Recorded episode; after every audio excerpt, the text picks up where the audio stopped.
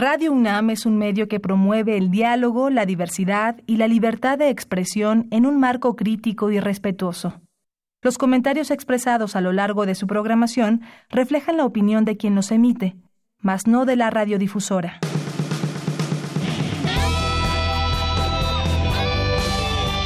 Prisma RU. Relatamos al mundo.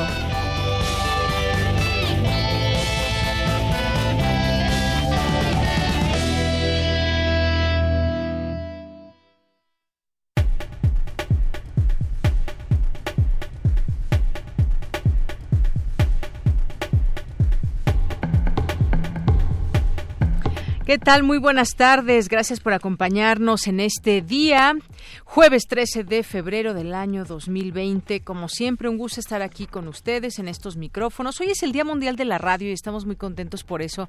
A todos quienes somos parte de la radio, todas, todas las personas que han dedicado pues su vida, muchas de ellas a la radio desde distintas áreas y esta posibilidad de escucharnos, de escuchar las voces, de escuchar los mensajes, de ser parte también de la radio como, como radioescuchas, que siempre están ahí presentes, están ahí enviando sus mensajes, siempre están prestando atención, ya sea pues el tipo de radio que les guste, el tipo de programación, todo cuenta, la radio es hoy por hoy un medio de comunicación sumamente importante, un medio de comunicación inmediato y además que sigue eh, desarrollándose y sobre todo enfrentando nuevos desafíos desde hace mucho tiempo, desde que pues eh, llegó la televisión se decía que la radio iba a desaparecer por obvias razones porque la imagen pues mataba al sonido y esas esas eh, voces mensajeras pero no ha sido así hasta hoy incluso se sigue diciendo pero la verdad es que hoy más que nunca la radio está vigente completamente.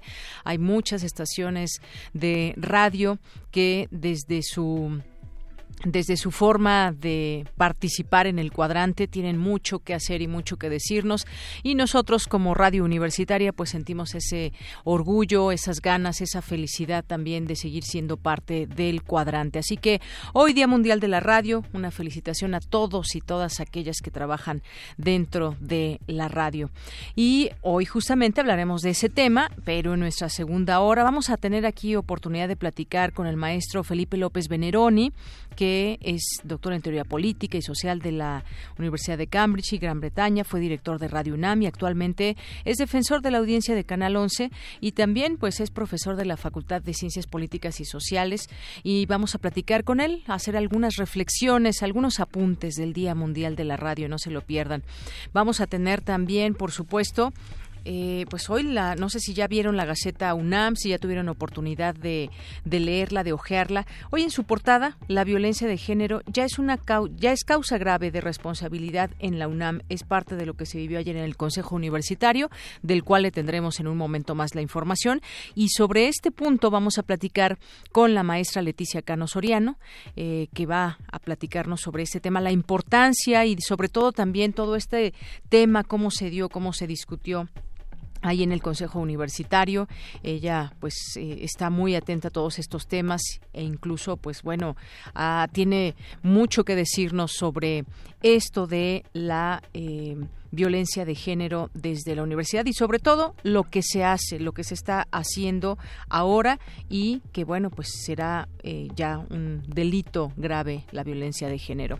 Vamos a platicar de ello y también vamos a tener aquí en el estudio al fotógrafo Santiago Arau que presenta su libro Territorios que reúne en un solo volumen siete años de trabajo este eh, primer asomo editorial a esta extensa obra de Santiago que nos presenta casi 300 eh, fotografías eh, vistas desde lo alto, por ejemplo, el territorio mexicano y otras cosas que él mismo nos platicará. Estará con nosotros aquí en cabina. Vamos a tener también el próximo, la próxima semana, el 19 de febrero, se llevará a cabo el seminario La comunicación gubernamental a debate, medios y poder en la cuarta transformación.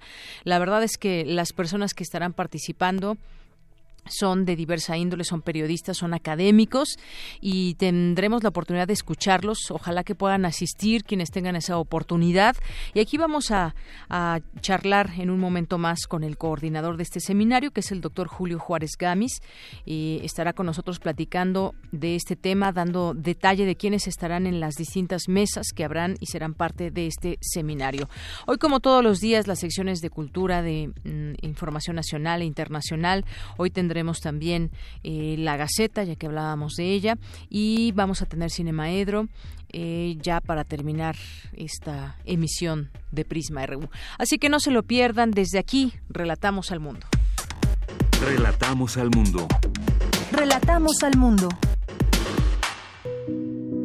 Soy a la vez única y múltiple.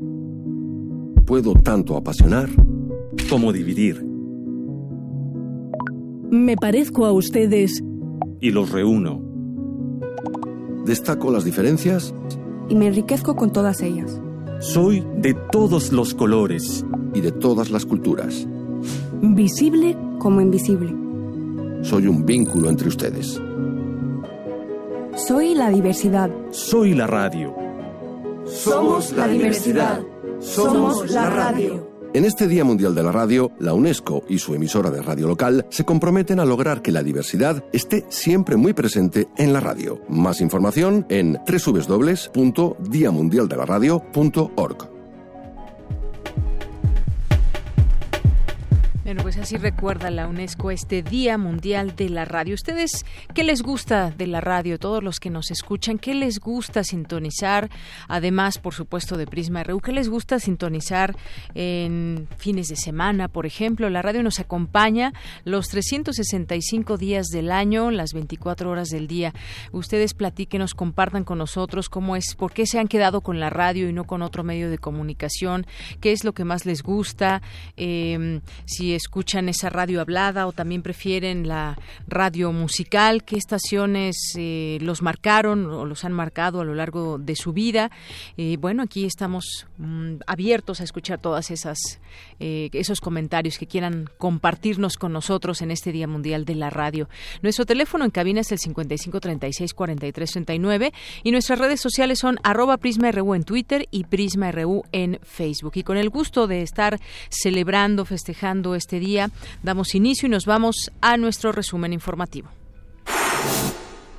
Hoy jueves 13 de febrero en los temas universitarios, la violencia de género será motivo de expulsión en la UNAM. Así lo decidió el Consejo Universitario. Se modificaron algunos artículos, el 95, el 99 de su Estatuto General.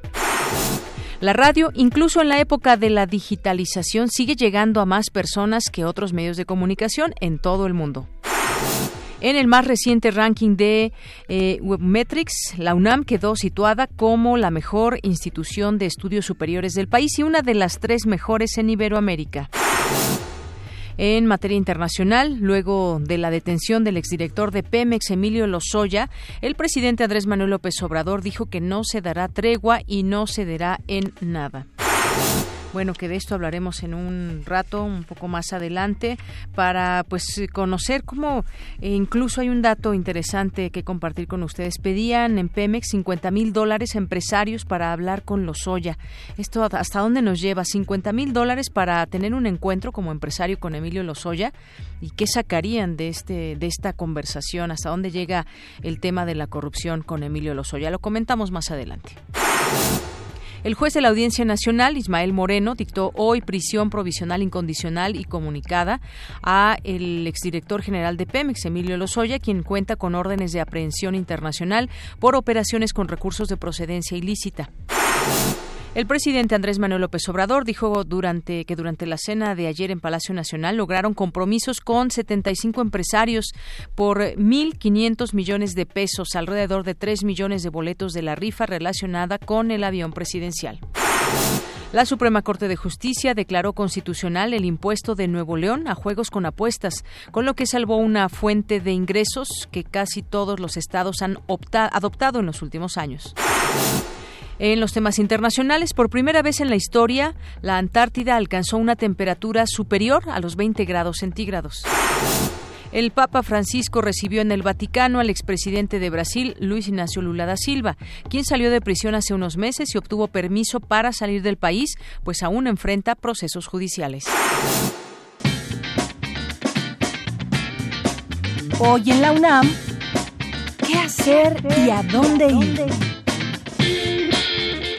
El Instituto de Investigaciones Estéticas de la UNAM, en colaboración con la Facultad de Artes y Diseño y la familia Revueltas Valle, presenta la exposición Mecánica de Luz, Fermín Revueltas, Fotografías de Vanguardia 1926-1935, proyecto que presenta por primera vez el conjunto de fotografías de la autoría del artista Fermín Revueltas, tomadas en diferentes lugares del país durante los últimos años de su vida, mostrando imágenes en el contexto de movimientos de vanguardia postrevolucionarios como el estridentismo y el surgimiento de lo que se conoce como fotografía moderna mexicana. No te pierdas esta impresionante muestra que se encuentra disponible en las galerías de la antigua Academia de San Carlos de 10 a 18 horas. La entrada es libre.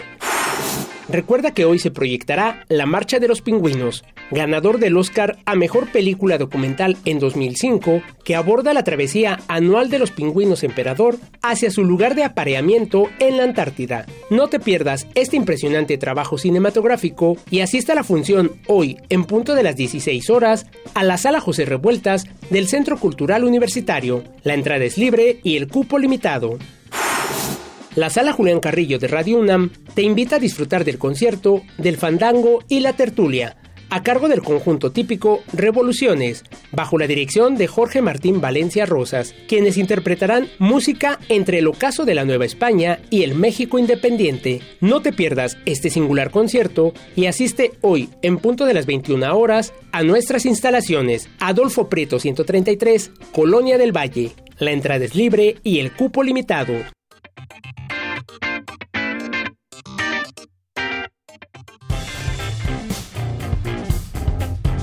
Campus RU. Entramos a nuestro campus universitario del día de hoy. Ayer teníamos oportunidad, tuvimos oportunidad de tener aquí toda la información que estaba sucediendo hasta ese momento del Consejo Universitario con nuestra compañera Virginia Sánchez. Y bueno, pues luego de 10 horas de sesión, el Consejo Universitario aprobó que la violencia de género en la UNAM sea causa grave de responsabilidad. Nuestra casa de estudios es la primera universidad del país en implementar estas medidas. ¿Qué tal, Vicky? Muy buenas tardes. Hola, ¿qué tal, Deyanira? Muy buenas tardes a ti y al auditorio de Prisma RU y bueno, pues también agradecerles por si su escucha no sería posible la permanencia radiofónica, así que también pues muy contentos de este día de la radio y también muy contentos de pues eh, compartir esto que tú bien has mencionado porque en una sesión histórica el Consejo Universitario de la UNAM modificó los artículos 95 y 99 de su Estatuto General para incluir la violencia de género como causa especialmente grave de responsabilidad aplicable a todos los miembros de la universidad. También se avaló hacer modificaciones para garantizar que exista paridad de género en la integración del Tribunal Universitario. Al iniciar la discusión de la modificación al reglamento del Tribunal Universitario y de la Comisión de Honor, Pedro Salazar Ugarte, presidente de la Comisión de Legislación Universitaria, manifestó un rechazo, dijo, a todas las formas de violencia de género. Escuchémoslo. Quiero decir que se trata de modificaciones estructurales de gran calado, sensibles a las voces que reclaman acciones concretas para problemas reales. Su valor es sin duda normativo, pero también tiene una dimensión simbólica y tiene efectos prácticos. Se trata de decir no a la violencia en la universidad y se trata de decir no en particular a la violencia de género y se trata de considerar todas las formas de violencia como una falta grave al interior de nuestra universidad. También se trata de modificar las dinámicas desde la integración del Tribunal Universitario, esperando, como seguramente será, que la incorporación de dos representantes adicionales de manera permanente genere también dinámicas de deliberación y de discusión más robusta, más rica, más intensa que las que actualmente se cuentan. Debo decir que se trata de un primer paso importante. Me comprometí con el Pleno de la Comisión de Legislación Universitaria y hago hoy expreso ese compromiso, honrando mi palabra, a transmitirle a este Pleno que si bien consideramos que estas reformas son necesarias, oportunas e importantes no son suficientes. Por su parte, la maestra Leticia Cano Soriano, durante su intervención, directora de la Escuela Nacional de Trabajo Social y que más tarde tendremos aquí en Prisma RU, dijo que el problema de violencia de género y particularmente el que enfrentan las mujeres es un problema estructural que exige cambios y por ello reconoció abiertamente el movimiento que las mujeres organizadas implementaron en la universidad. Escuchémosla. Por ello, yo sí les creo y les creo a las jóvenes que hoy han dado la lucha y hoy han visibilizado el tema que justamente nos ha convocado y que el señor rector, con la empatía también y con su sensibilidad, ha reconocido que existe en la UNAM. En la UNAM tenemos un reto enorme, que es erradicar la violencia de género.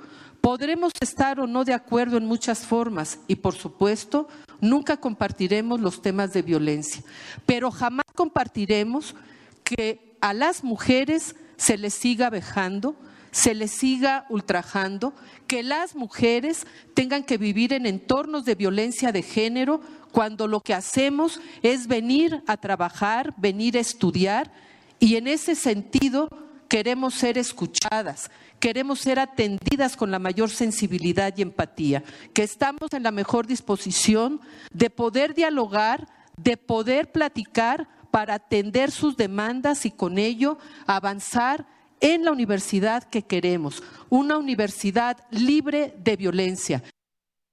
Y bueno, en su oportunidad, Hugo Casanova, director del Instituto de Investigaciones sobre la Universidad y la Educación, destacó que las decisiones que se toman en la Universidad Nacional tienen eco en otras instituciones del país. Escuchemos lo que dijo al respecto.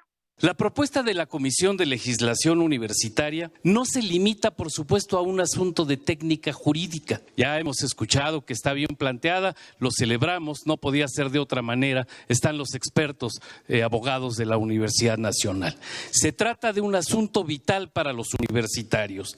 Es un asunto crucial para nuestra sociedad y especialmente para las mujeres de nuestra institución.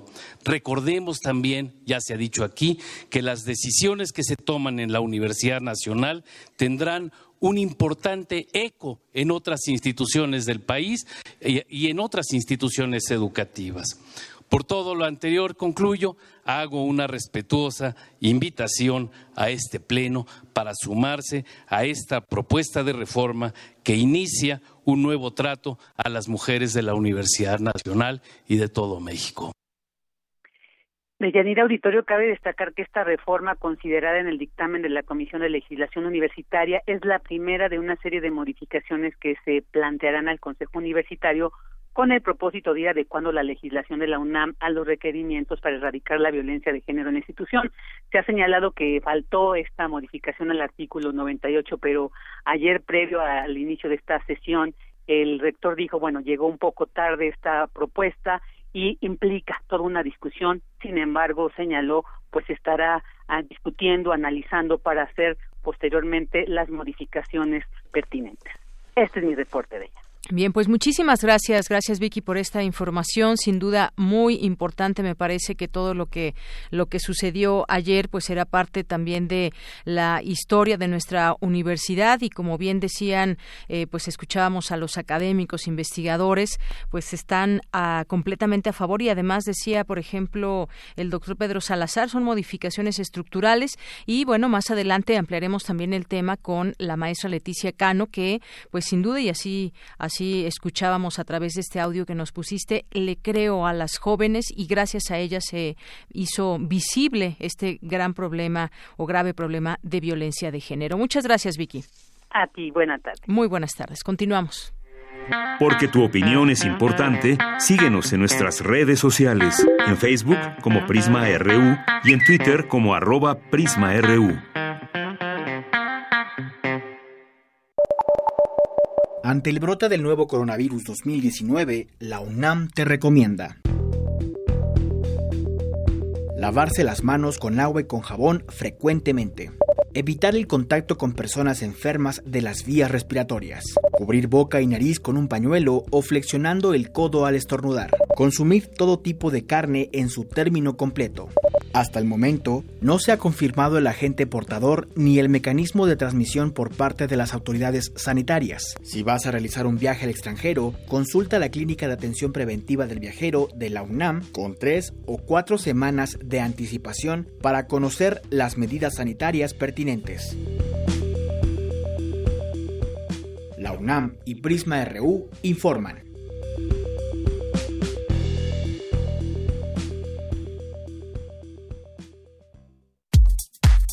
Prisma RU. Relatamos al mundo. Continuamos, ya estamos aquí de regreso para seguir platicando. Como les había dicho al inicio del programa, estaría con nosotros el fotógrafo Santiago Arau.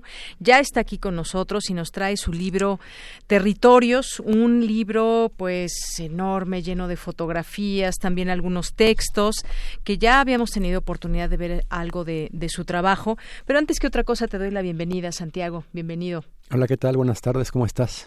Bien, pues muy contenta de que estés con nosotros. Yo te preguntaba cómo te ha ido con el libro, me dices que te ha ido muy bien, que ya quedan pocos ejemplares y justamente pues hablemos de este libro de fotografías que pues bueno es eh, temática, son muchas fotografías que son aéreas y es un trabajo eh, hasta donde he leído de a lo largo de siete años que has logrado desarrollar. Exactamente. Bueno, tu experiencia tiene, tienes mucho más tiempo fotografiando, pero este libro lo has logrado conformar en, en siete años aproximadamente. Así es, eh, muchas gracias por la invitación. Eh, pues bien lo dices, es un trabajo que tiene mucho tiempo ya. En un principio no sabía que iba a ser un libro de la República Mexicana. Como todo fotógrafo, pues siempre llevo mi cámara. Eh, hace siete años, pues, no sé, cuando iba hasta de vacaciones o cuando iba eh, algún viaje por trabajo, pues sacaba mi cámara. En ese momento creo que todavía ni siquiera había drones y publicaba mis fotografías y las archivaba. Y después con el paso del tiempo me di cuenta que tenía un archivo importante.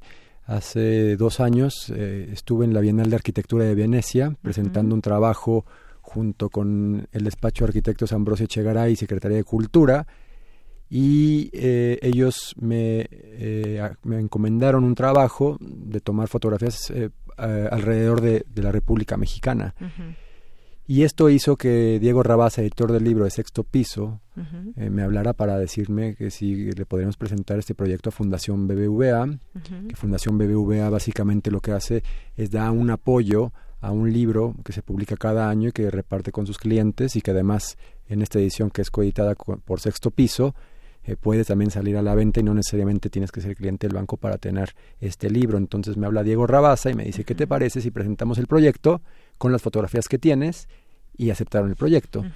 Un sueño para cualquier fotógrafo, ¿no? Que te paguen por viajar eh, por tu país y que además eh, eh, siempre tuve una libertad y una línea totalmente abierta, nunca tuve una censura para tomar alguna fotografía o que me dijeran que quitar algún tipo de fotografía.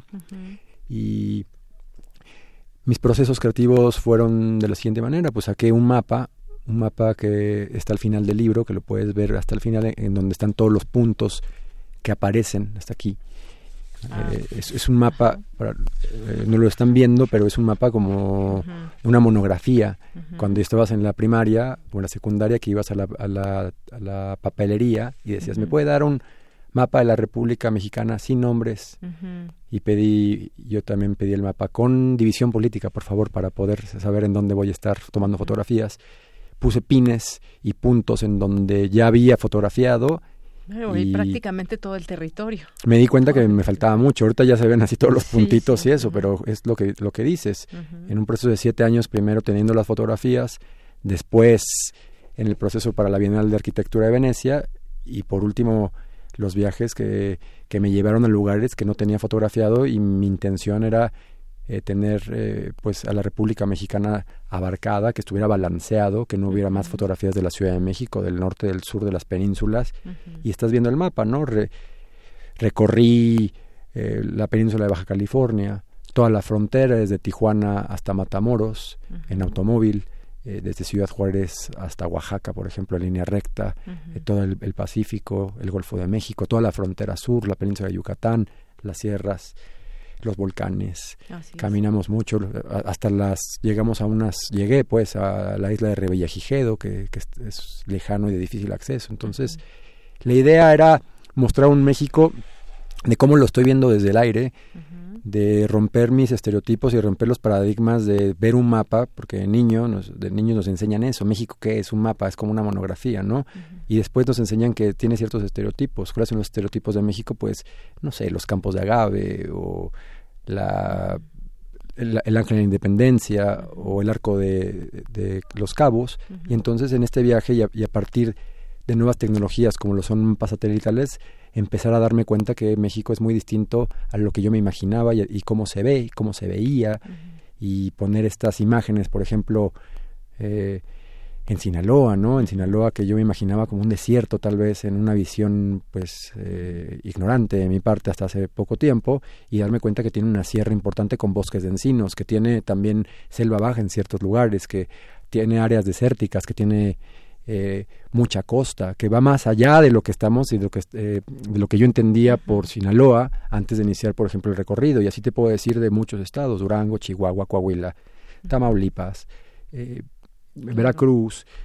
Y todos los estereotipos que uno hace a partir de estas cosas, ¿no? De lo que vemos todo el tiempo en las noticias, ¿no? Por ejemplo, lo que pensamos cuando, o lo que piensan las personas que están escuchando esta entrevista o esta plática, pues piensen, eh, si nunca han estado en Matamoros, ¿qué se imaginan? ¿Cómo luce Matamoros? ¿O cómo luce Nuevo Laredo? O sí, justamente eso. Reynosa.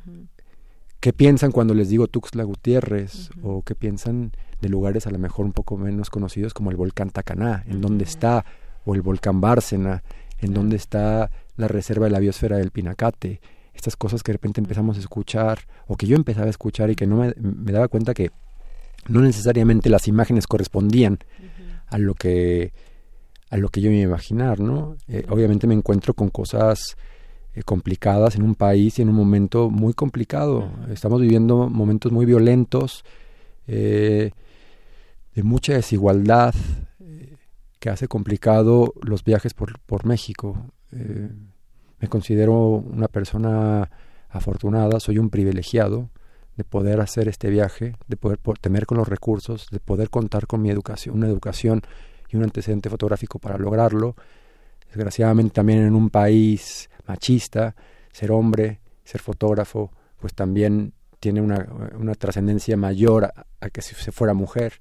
Mi color de piel, que es moreno, ayuda también eso. Entonces es una mezcla de cosas que hacen que pueda yo realizar este trabajo repito, en un país que no está bien y, que desgraciadamente pues el libre tránsito no se puede hacer todo el tiempo, hay que estar eh, pendientes de ciertas horas para, para circular o tener cuidado en ciertos lugares, siempre con el respeto a los lugares, a entender que hay distintos gobiernos en muchos son muchos territorios, el libro se llama Territorios.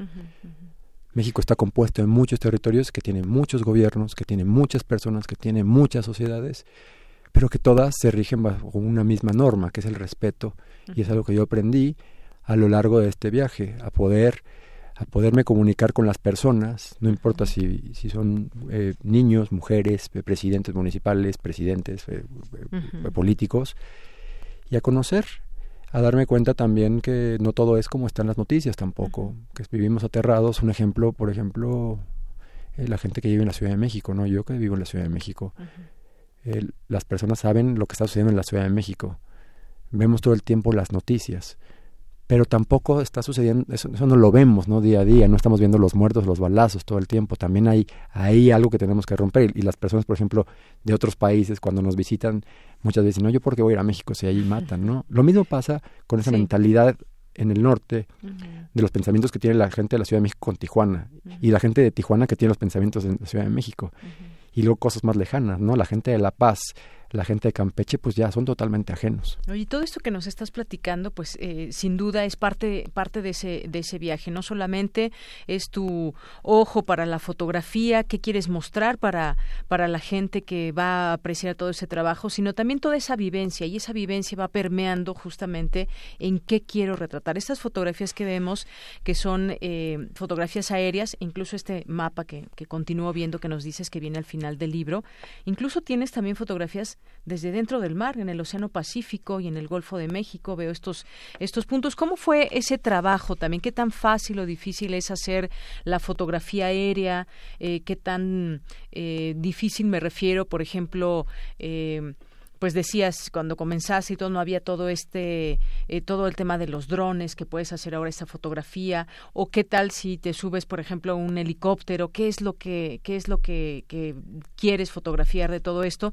Es prácticamente todo el territorio nacional como bien dices podemos ver eh, volcanes podemos ver parte de la ciudad podemos ver el mar montañas bosque en fin podemos ver pues todo lo que es nuestro país ¿Qué tan difícil es esto? La mayoría de las fotos tienen una planeación, ¿no? Primero por un punto geográfico, para tener este equilibrio que te decía, poder tener fotografías del norte, del sur y del centro, de, los, de, las costas que, y que sea de una manera balanceada. Una vez que yo defino una ruta, por ejemplo, la ruta de Tijuana-Matamoros, ¿no? Eh, ah, pongo el punto A, Tijuana, el punto B, Matamoros, en una aplicación y me dice cuánto tiempo lo voy a hacer en auto si no paro, cuántos kilómetros son, y veo en línea recta, bueno, en la línea más el punto más cercano, cuál es el camino para llegar. Entonces, a partir de eso yo veo los lugares por donde tengo que ir parando. A lo mejor como el punto y la ruta más rápida no abarca ciertos lugares, yo tengo que hacer ciertas desviaciones. Entonces ahí empezaba la planeación. ¿Cuántos días me voy a tardar de ir de Tijuana a Matamoros? ¿Por qué puntos voy a pasar? Y además de eso, gracias también a los mapas satelitales, empezar a hacer un estudio y empezar a revisar ponerlo en vista satelital, ¿qué, qué elementos o qué...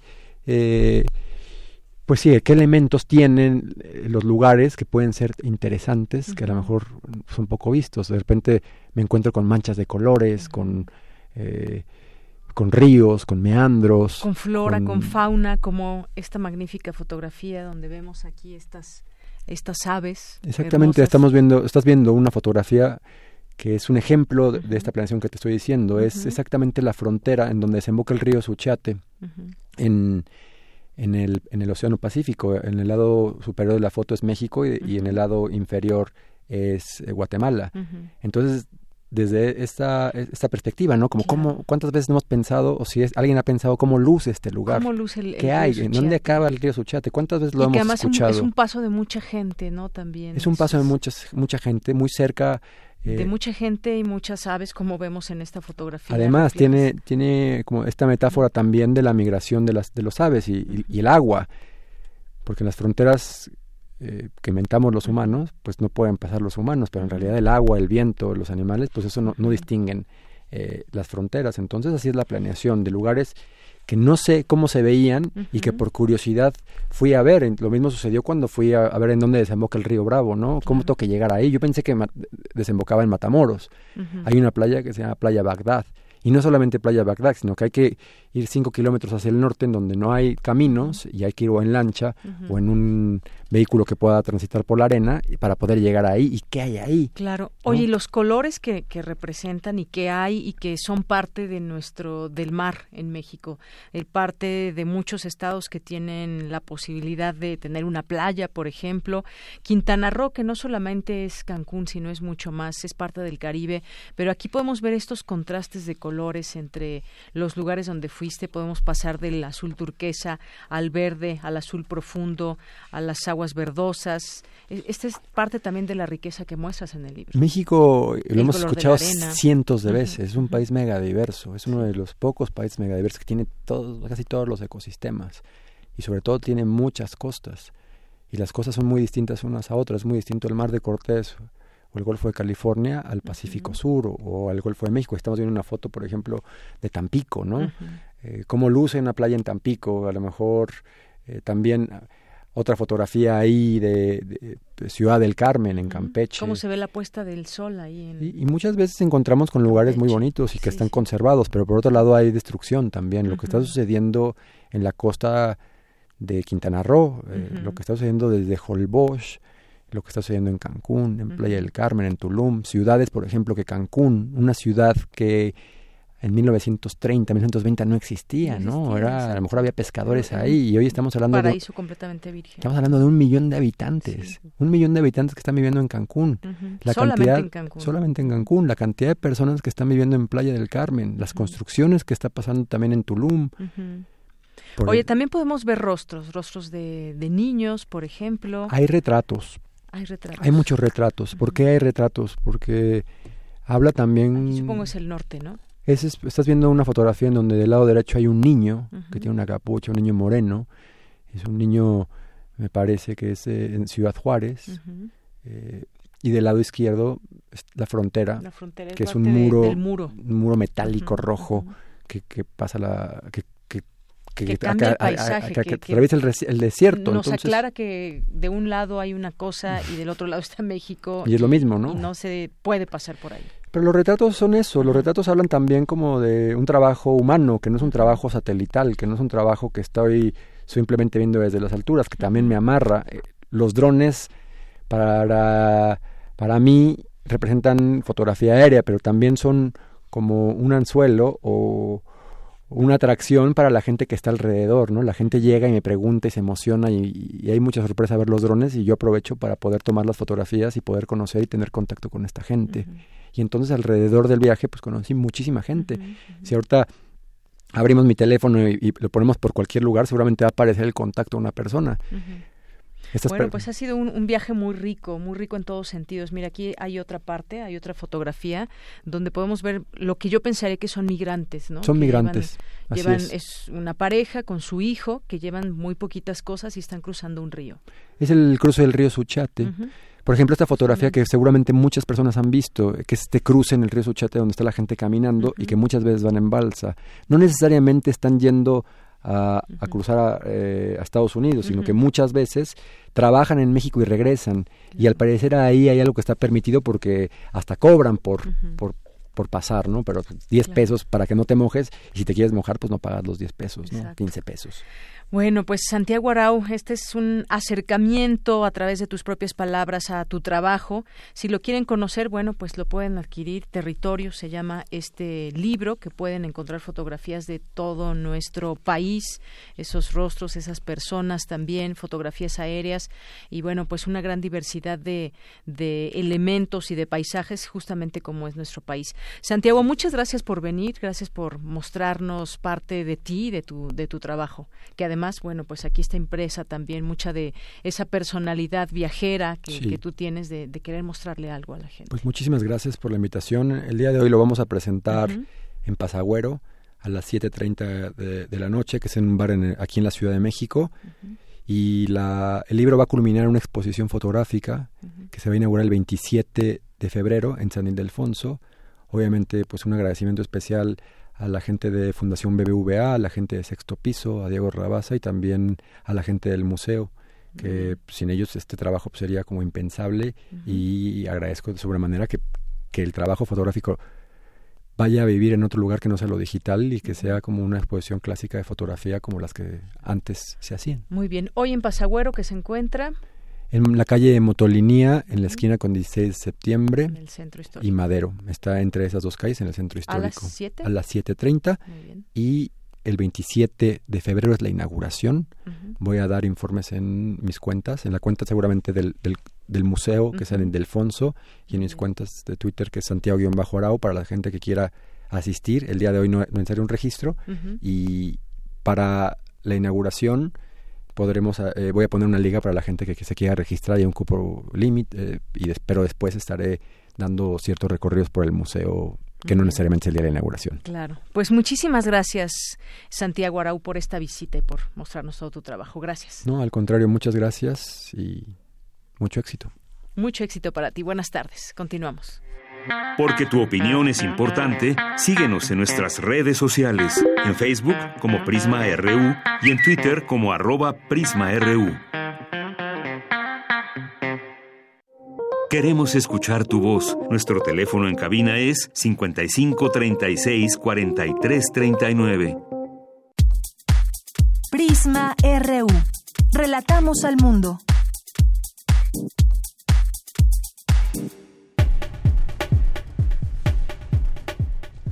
Continuamos una de la tarde con 43 minutos. Le doy la bienvenida a el coordinador del seminario La Comunicación Gubernamental a Debate, Medios y Poder en la Cuarta Transformación. Él es el doctor Julio Juárez Gamis, doctor en Comunicación Política por la Universidad de Sheffield, Inglaterra, e investigador en el Centro de Investigaciones Interdisciplinarias en Ciencias y Humanidades de la UNAM.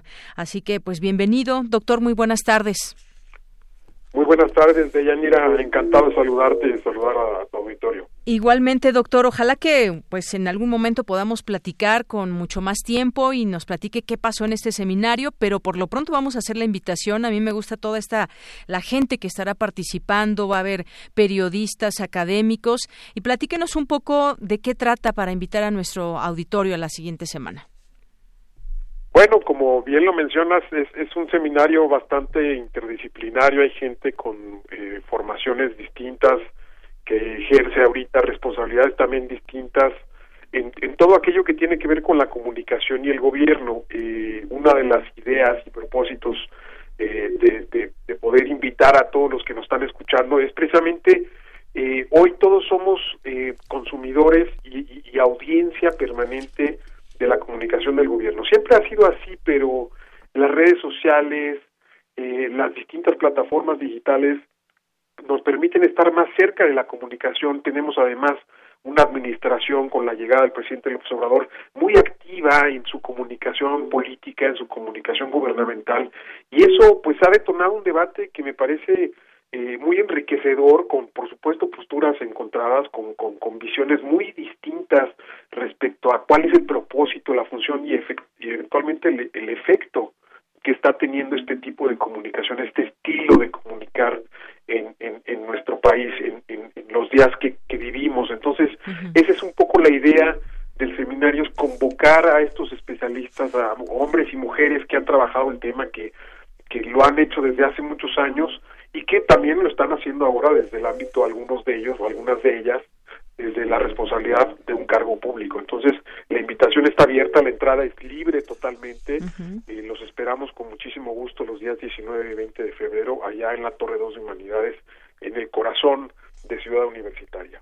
Así es, esa invitación para todas las personas en general, porque justamente nos preguntamos ahora, a ver, ¿cómo es esa comunicación en estos tiempos de la cuarta transformación? ¿Cómo había sido antes? Digo, es inevitable un poco comparar también otros ejercicios, cómo es esa comunicación, cómo fluye la comunicación social, eh, el tema, por ejemplo, supongo que se tocará el tema de las, de las conferencias de la mañana, esto qué tanto abona o no a este ejercicio de comunicación y, por supuesto, periodístico que, que se da también y, lo enfoco así justamente en el tema de los medios y periodístico por las personas que van a ir. Voy a dar algunos nombres, doctor, estarán Luis Estrada, Carlos Bravo Regidor, Leonardo Curcio, Ana Cristina Ruelas, eh, Genaro Villamil, Gabriel Sosa Plata, Leida Calleja, pues personas que identificamos justamente dentro de los medios o que hablan de los medios y me parece que va a ser muy enriquecedor que seamos partícipes también nosotros como eh, pues como periodistas, pero también como gente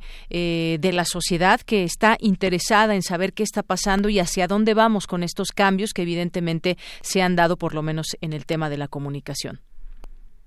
Absolutamente, Deyanira, y de hecho, si me permites uh -huh. des desmenuzar un poquito eh, el propio armado de las mesas te habla de estas cuatro grandes conversaciones que al menos hemos identificado en el, en el seminario y la primera precisamente tiene que ver con con estas conferencias de prensa mañaneras que han dado mucho de qué hablar. Uh -huh. eh, hay quien postula y sostiene que son ejercicios de rendición cuenta totalmente inéditos.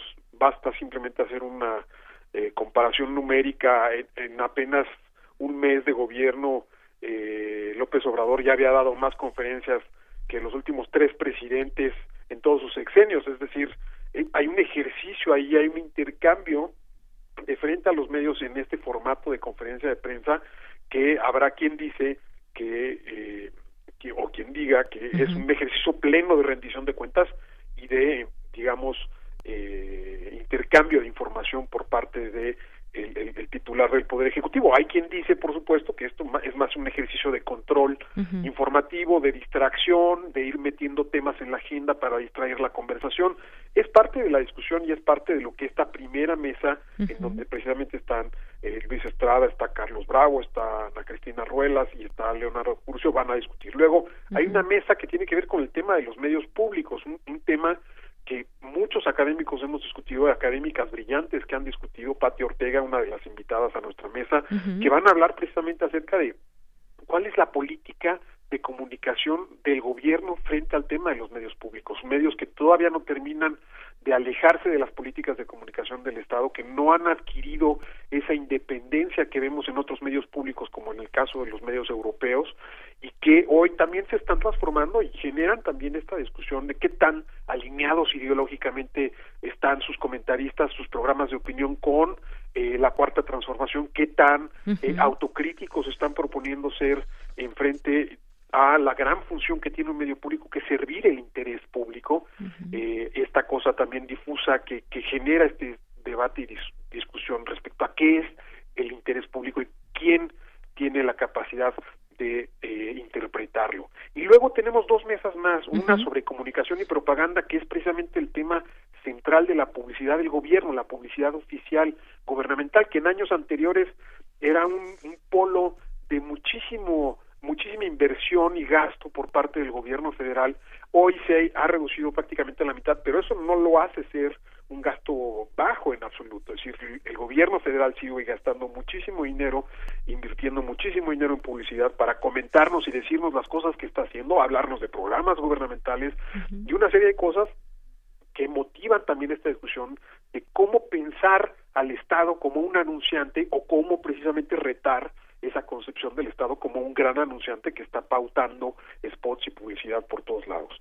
Y por último, pues evidentemente lo mencionabas tú ahora, el tema de las redes sociales. Todos, muy probablemente quienes nos escuchan, han tenido o han en algún momento intercambiado o recibido información a través de distintas redes sociales, desde el WhatsApp hasta YouTube, pasando por Twitter o Facebook o, muchas otras plataformas, Snapchat, TikTok, ahora los chavos que están usando muy mucho populares esa plataforma totalmente populares, pero además para obtener información y compartir información de naturaleza política, de naturaleza eh, respecto a, lo público. Y eso, por supuesto, también es, es, es algo que ha generado todo esto. ¿Qué tan artificial es esa, esa conversación? ¿Qué tan qué tanto es un espacio eh, propicio para las estrategias de desinformación, para malinformar ahora que está todo el tema del coronavirus eh, y de pronto ve uno estos mensajes en donde la gente corre en pánico y dice, bueno, es que me lo mandaron por WhatsApp y eso es vino del gobierno o los memes que se hacen de todos estos otros espacios de comunicación,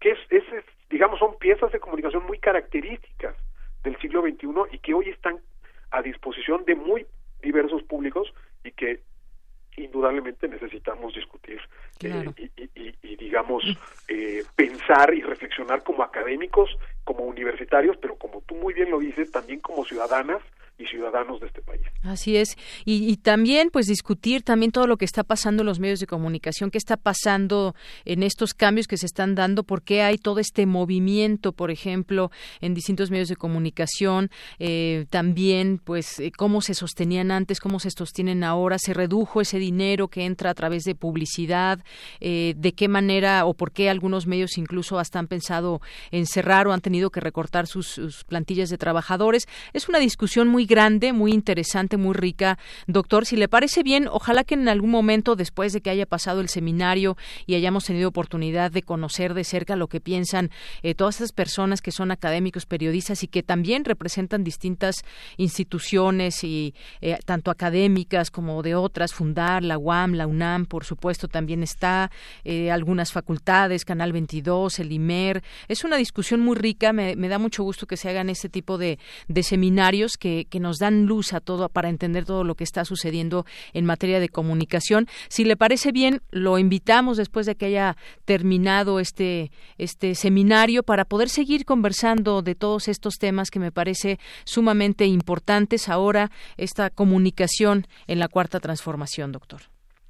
No, pues acepto desde ahorita la invitación y te agradezco. Yo soy el más eh, feliz de ir y trasladarme ahí con ustedes a Radio Universidad eh, y con, con Radio UNAM y con, con muchísimo gusto estaremos en, en, contacto y allá los esperamos a los compañeros y a las compañeras de Prisma que nos quieran acompañar y a todos los que nos están escuchando también la entrada es libre eh, y los, los esperamos con muchísimo gusto para que sean partícipes también de esta conversación eh, y nos pueden acompañar ahí en, en, la Torre 2 de Humanidades, en el cuarto piso.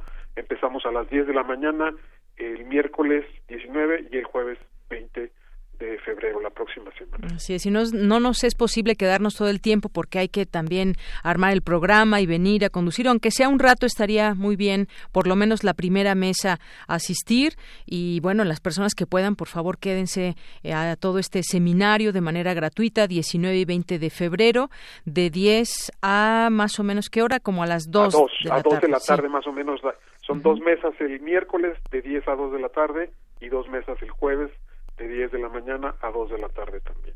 Por Así es. supuesto que los esperamos y, y nada me dará más gusto que verte por allá, Deyanira, a ti y a tu equipo.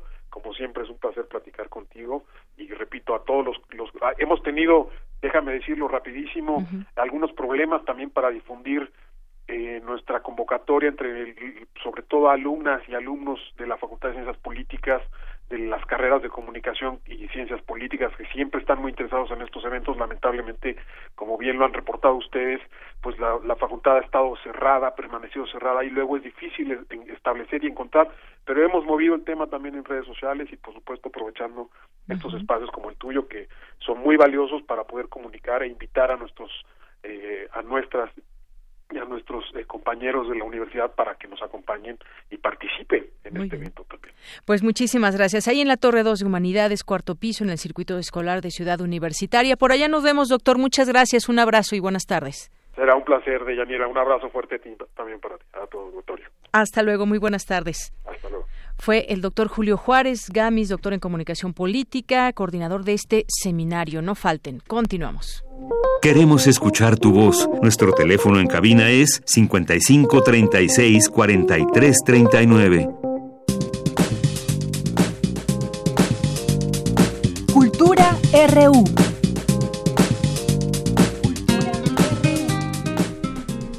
Continuamos, estamos ya en la sección de cultura. ¿Qué tal, Tamara? Muy buenas tardes. Deyanira, muy buenas tardes a ti y a todos aquellos que nos acompañan. Es un gusto saludarlos en este jueves 13 de febrero. Estamos celebrando el Día Mundial de la Radio y quiero agradecer a todos los que nos acompañan a través de, la frecuencia modulada y también a los que nos escuchan por internet. De verdad, sin ustedes, los que están atrás de la bocina, esto no sería posible. Gracias por recordar eh, entre semana que tenemos una cita de 1 a 3 de la tarde. Gracias por también permitirnos ser su compañía y por interactuar con nosotros. Por supuesto, siempre se agradece la retroalimentación. Larga vida a la radio, sobre todo a la radio pública, la radio universitaria.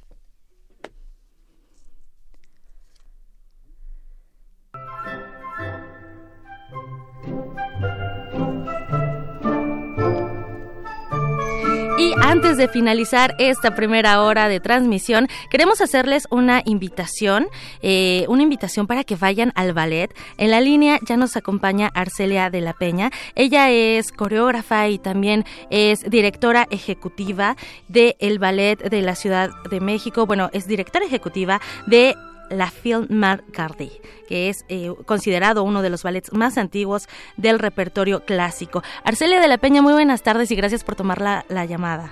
Eh, buenas tardes, felicidades por el día y gracias por darnos este espacio. Al contrario, muchísimas gracias a usted, maestra. Pues me gustaría que nos platicara eh, pues acerca de esta nueva producción que están estrenando y que, bueno, queremos invitar al auditorio.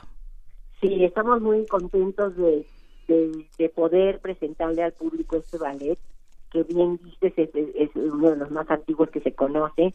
Es un ballet que es un favorito de prácticamente todas las compañías en el mundo y es un favorito del público porque es un ballet muy muy entrañable, muy querido, es un ballet cómico, uh -huh. tiene mucha comedia, que no es algo muy común en el ballet clásico y bueno, es una historia de amor muy ligera que, que habla de, de una niña, precisamente una niña malcriada. La film Malgarde, la traducción es una niña malcriada, uh -huh. que, que hija de una señora que tiene muchas tierras, la niña ha crecido en el campo, obviamente, eh, pues que ha enamorado de un campesino, con quienes juegan y conviven todos los días desde pequeños, y, bueno, la mamá tiene otros planes para ella. Entonces de ahí que vienen el estilo y el jalón y los enojos y los regaños, eh, eh, todos la, la, la, los berrinches de la niña, porque pues ella quiere casarse con su campesino y la mamá tiene a un mejor partido que viene de la ciudad. Este ballet es un ballet un, poco sui generis del, del, del género del ballet clásico porque habla de, de gente común. este ballet se, creó en la época de la revolución, en plena revolución francesa, y habla de gente más común. Eh, no ya no habla de esos seres eh, de deidades y reyes y reinas, no que parecían como seres inalcanzables para el, para el pueblo vamos a llamarlo de esa manera. Y, y sino que no esto habla de campesinos con eh, gente eh, de ciudad y, y, y, esto creo que es lo que ha hecho también que se convierta en un ballet mucho más eh, cerca de cualquier público y sobre todo del público joven que no es así muy asiduo al ballet esta es una obra perfecta para iniciarse como público en el ballet clásico. Claro, Arcele de la Peña, ahora que menciona esta parte de, del público joven, en la danza no hay una voz, no hay, eh, pero sí hay una comunicación a través de la, del cuerpo, la expresión artística a través del cuerpo. ¿Cómo acercar a los niños a la historia de este ballet a través de la danza? Bueno, mira, una de las primeras cosas, el niño responde muy bien, le gusta ver el movimiento del, ser humano, le gusta ver la, o escuchar la música, entonces el niño responde muy bien. Eh, una de las cosas que nosotros en lo particular hacemos el ballet de la Ciudad de México es que siempre tenemos la presencia de un narrador en nuestras obras. Así es. Este narrador nos guía un poco en, en el ballet, en el argumento del ballet. Pero la realidad es que este, este título de La niña malcriada, la señora Malgardé, habla tan claro a la historia y, y avanza de manera muy rápida y muy eh, ligera, muy eficiente, que las intervenciones del narrador son muy pocas, porque el, la historia se entiende perfectamente bien sin necesidad de que nadie la la tenga que, contar, ¿no? Y el niño, lo, lo interesante, no nada más es el niño, es todo y también yo cuando digo público joven me refiero también a público que no es muy asiduo a, a, a, presenciar obras de ballet, ¿no? Eh, joven en todos sentidos. Eh, lo, lo recibe muy fácil por precisamente por la ligereza de la de la de la trama de la historia y, y hay una pequeña explicación antes del, de nuestro narrador que les a la gente a manera de juego, cuáles son los ademanes balletísticos, porque hay todo un lenguaje de pantomima en el ballet clásico, sobre todo del siglo XIX, que, que lo explica de manera y entonces pues eso lo hace todavía aún más sencillo de seguir todo el ballet. Esto lo digo porque no es que el ballet sea difícil de seguir, pero a veces la gente tiene un poco de resistencia. Así es, así es. Porque dices que no le voy a entender porque yo no soy un conocedor. No se necesita ser un conocedor, se necesita nada más sentarse y disfrutar. como digo yo, apagar el celular y que dejen que los artistas hagan su trabajo. porque ellos se encargarán de, hacer lo que disfruten eh, eh, pues toda la historia y toda la, la, belleza de lo que es la danza, ¿no? Claro, sin eh, duda eh, el, el, el, ver lo que es posible, lo que hace el, cuerpo del ser humano es realmente algo muy interesante, ¿no? Para, para todo mundo pues, lo puede observar sin necesitar conocer nada, tener un conocimiento previo. Así es, y maestra, bueno, además también comentar que el Ballet de la Ciudad de México ya ha tenido eh, unas presentaciones, de hecho aquí en algún momento hablamos de eh, Pedro y el Lobo, que ya tiene más de 25 años en, escena, Hansel y Gretel, que se presentó también en el Helénico, por ejemplo, alguno de los recintos, por supuesto, y bueno, ahora está La Niña Malcriada, tienen tres recintos diferentes donde se van a estar presentando, ¿dónde y cuándo? Sí, estamos ahorita este domingo a las 11 y domingo 16 de febrero a las 11:30 y 1:30 en el Teatro de Parque Interlomas en, en, Interlomas, Estado de México, que eso queda muy bien para toda la zona poniente de la ciudad y toda la, la parte del Estado de México, ¿no? Que se colinda con la Ciudad de México. Es un teatro muy muy agradable, muy cómodo eh, Teatro del Parque Interlomas, 11.30 y 1.30. Son nuestras últimas funciones ahí. Después nos vamos a otro lado de la ciudad, al Centro Nacional de las Artes, este espacio lleno de arte y de cultura, bellísimo, en el Teatro Flores Canelo, ahí vamos a estar a partir del sábado 22 de febrero al 8 de marzo, los sábados y los domingos, sábados a las 7, domingos a la 1 de la tarde. Ahí vamos a estar en el Teatro Flores Canelo, en el Centro Nacional de las Artes. Y después, ya en junio, junio, julio, nos estaremos yendo al Teatro Sola, con mucho gusto les estaremos exactamente los horarios y las fechas, pero seguramente vamos a estar ahí también los domingos en, funciones matiné.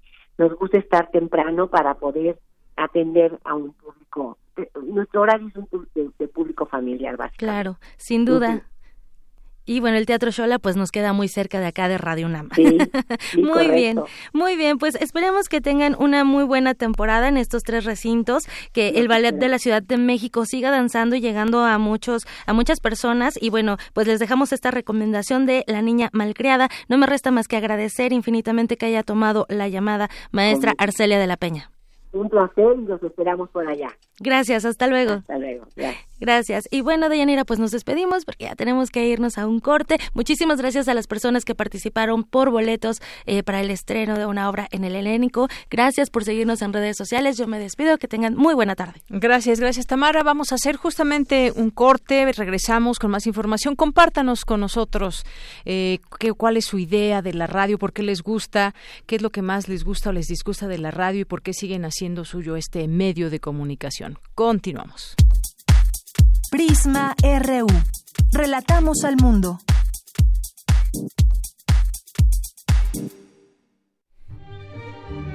...2020... 100 años del nacimiento de Federico Fellini.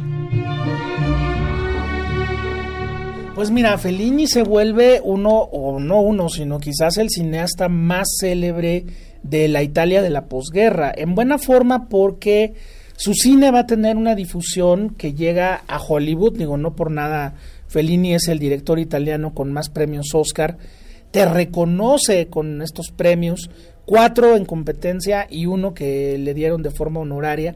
Entonces, eso habla del impacto que va a tener el cine de Fellini hacia afuera. Sí, el cine de Fellini es muy de Fellini, pero también es muy italiano.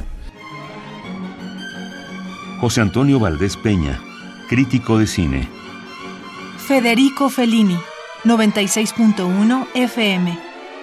Radio UNAM. Experiencia sonora. La humanidad ha tenido la necesidad de sentir y comunicarse con un ser divino, también de mirar hacia el interior para hacerse cargo de sí misma en busca de la libertad. En medio de la agitada rutina, estas dos palpitaciones viven en los corazones modernos. Plegaria y Destino. Coreografía del Ballet Ensamble de México. Todos los martes de febrero a las 20 horas en la sala Julián Carrillo de Radio UNAM. Adolfo Prieto 133 en la Colonia del Valle, cerca del Metrobús Amores. Entrada libre.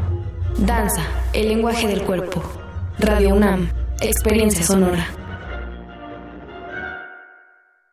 Manuel Felgueres. Trayectorias. En el marco de los festejos por sus 90 años de vida, se crea una exposición monográfica que resalta la importancia del artista en el desarrollo del arte contemporáneo en México. Pasando por tres etapas claves de su creación artística, se logra establecer una relación entre su pintura, escultura y una evidente inclinación por la innovación formal y técnica. técnica.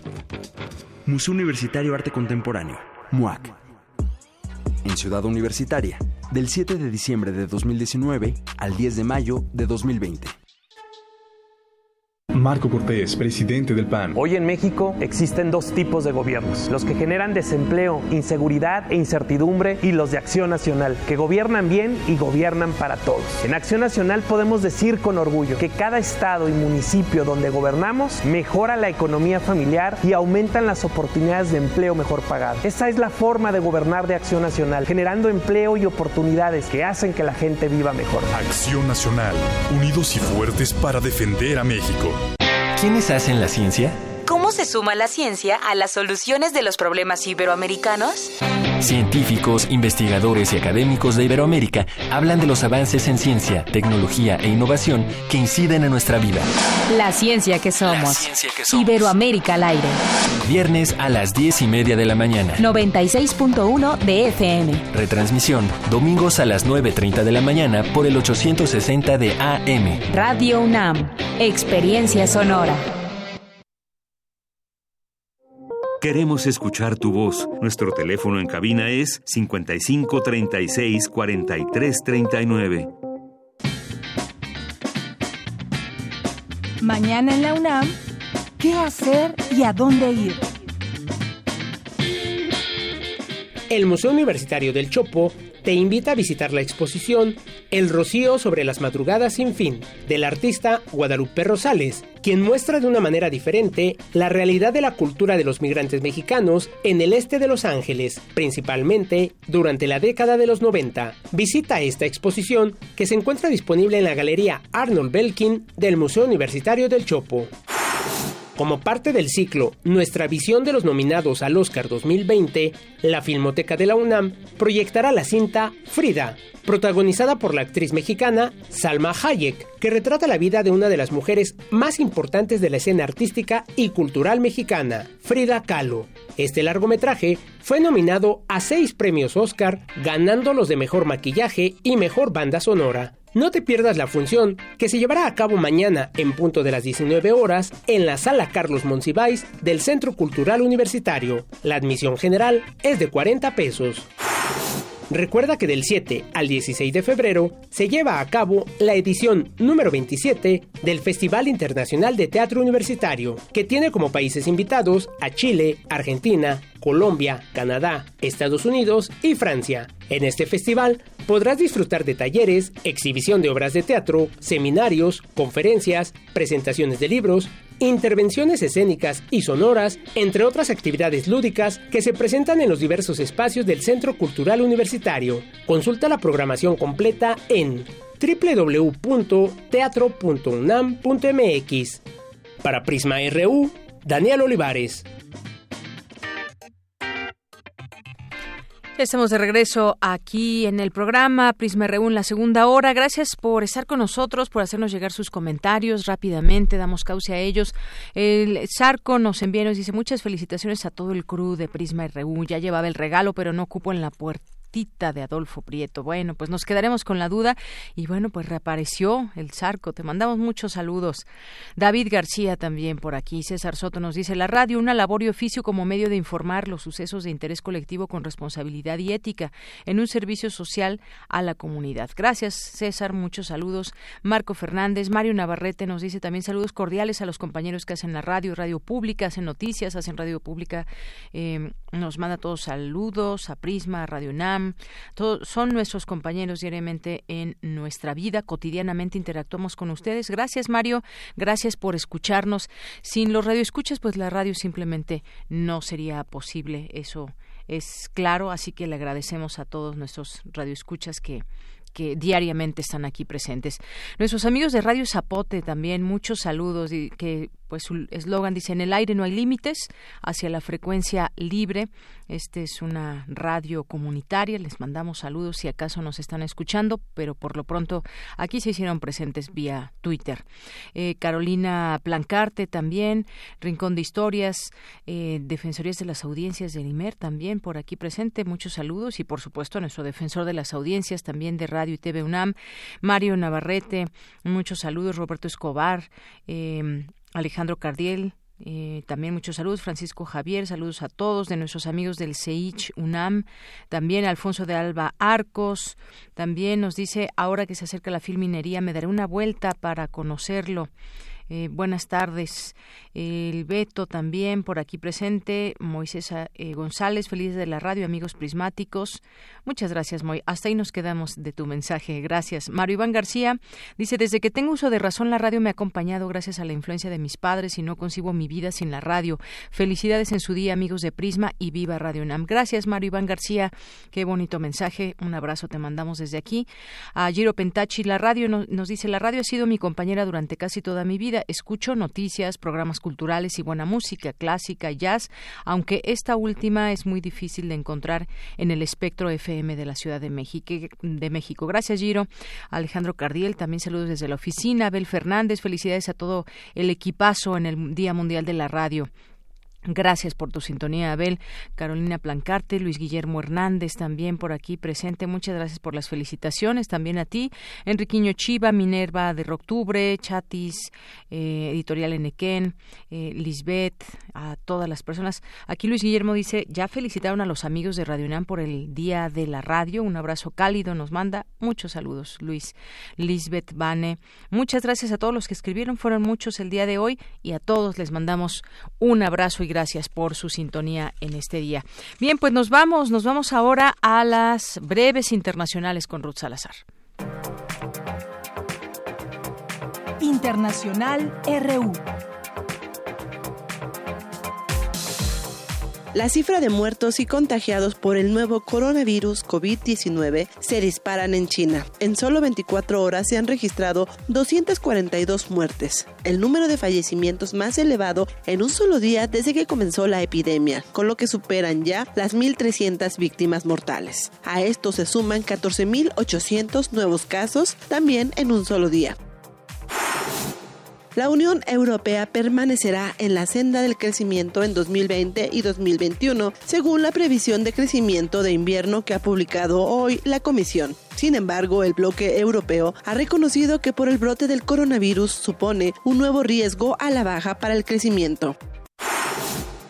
El Ministerio de Salud de Japón informó que se han confirmado 44 nuevos casos de personas infectadas con COVID-19 a bordo del crucero Diamond Princess que permanece en cuarentena en el puerto de Yokohama, alcanzando 218 casos en el navío el Parlamento sirio reconoció oficialmente como genocidio la muerte de 1.5 millones de armenios entre 1915 y 1917 en el marco de las grandes tensiones con Turquía tras enfrentamientos en el noreste de Siria.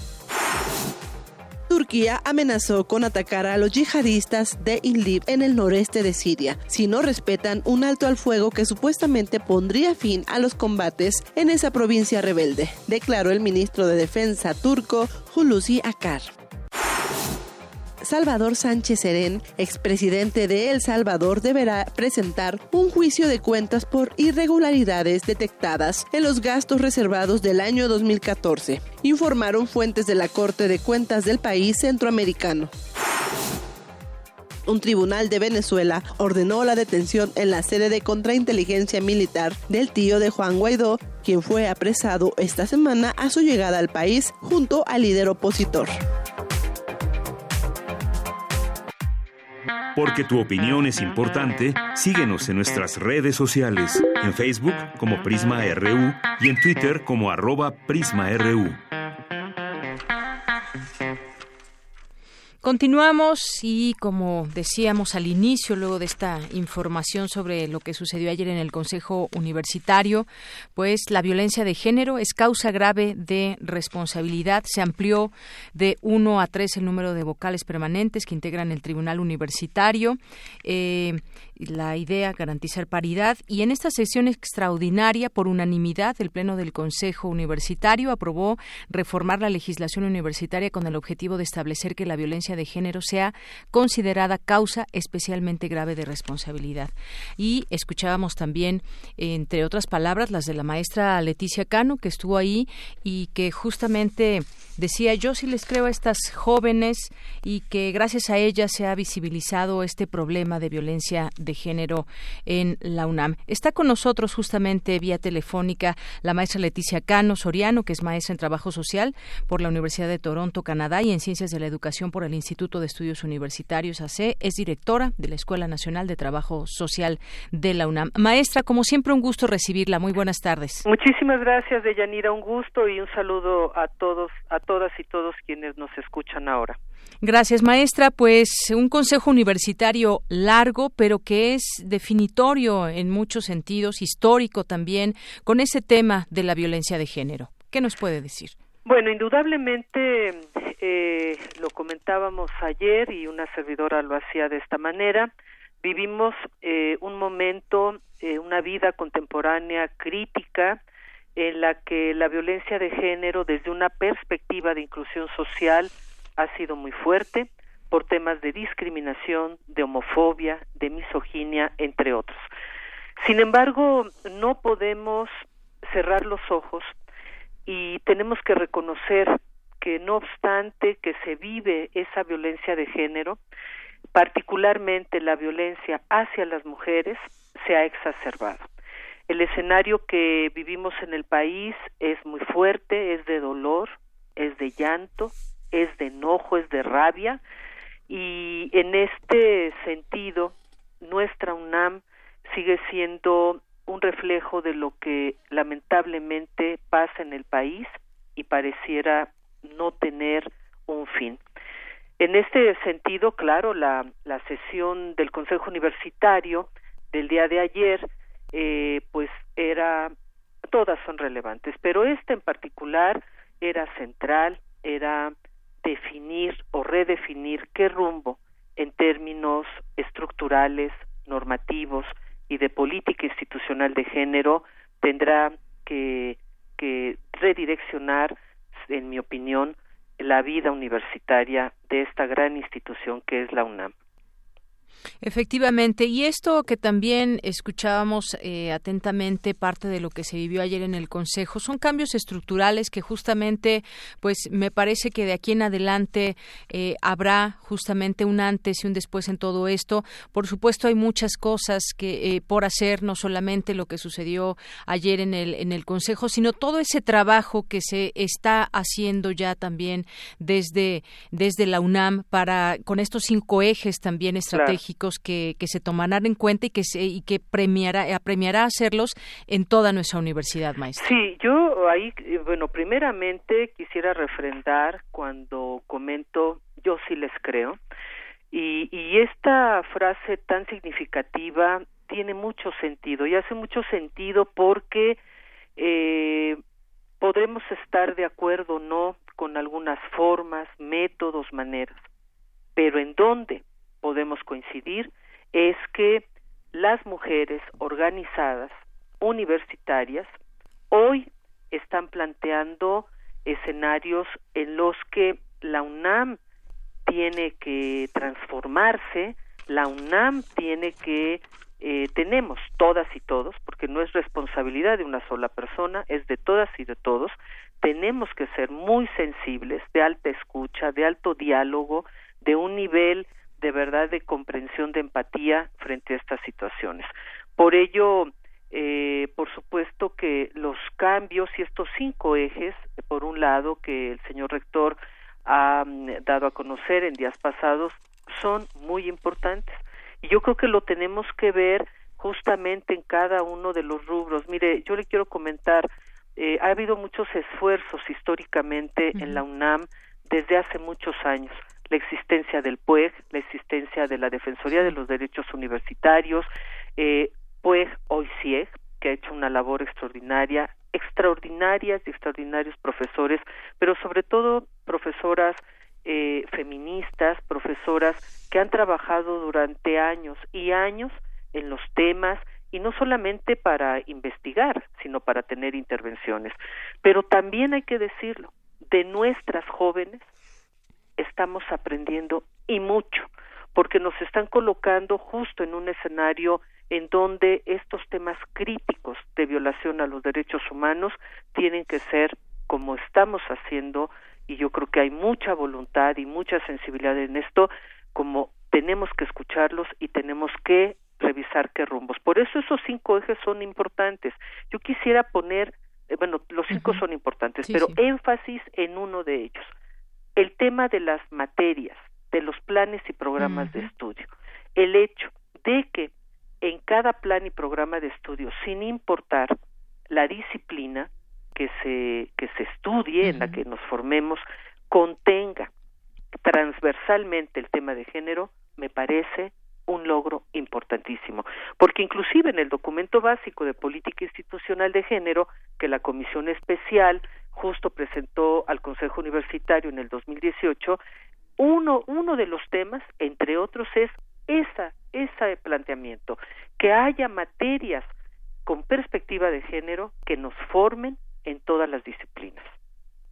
Así es. Bueno, estos cinco ejes que estaremos viendo cómo se hacen una realidad, esto que usted comentaba dentro de los planes de estudio, esta incorporación de asignaturas con esta perspectiva de género, será sin duda también muy importante. No, no importando, como usted decía, lo que se estudie, la carrera que se estudie, que deben estar eh, presentes para comprender qué es lo que está pasando y aprendiendo, como usted dice, de, de las jóvenes, de plantear esos escenarios de cambio. Son momentos de cambio para, para nuestra universidad.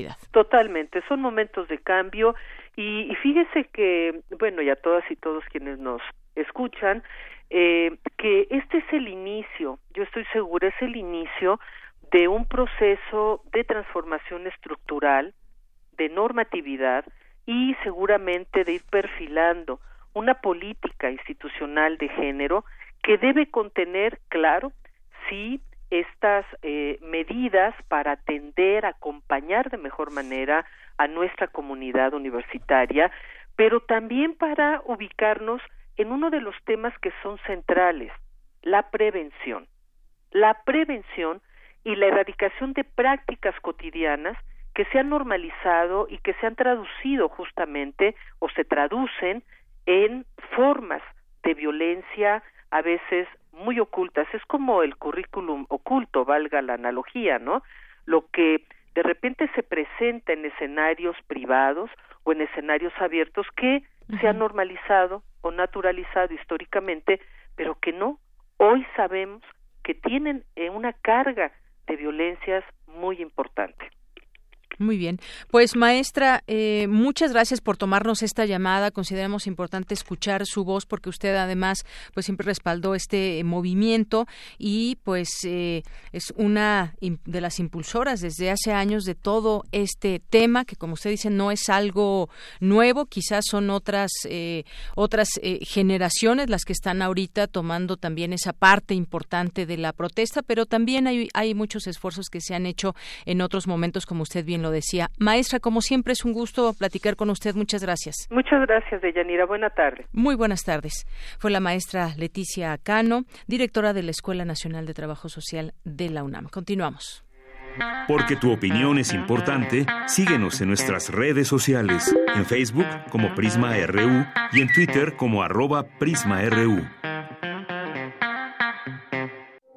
Queremos escuchar tu voz. Nuestro teléfono en cabina es 55 36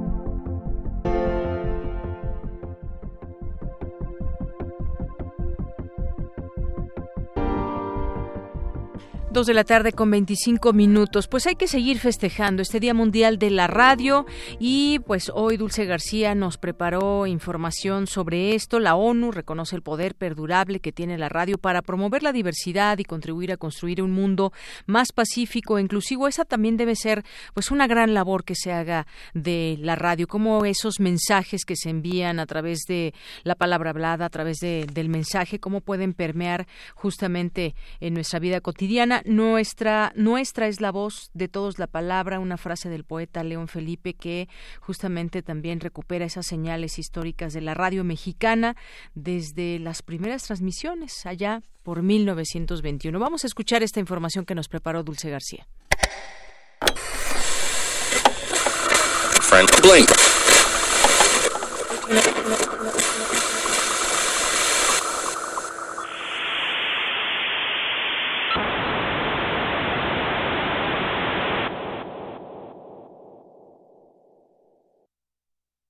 ¿Te imaginas un día sin radio?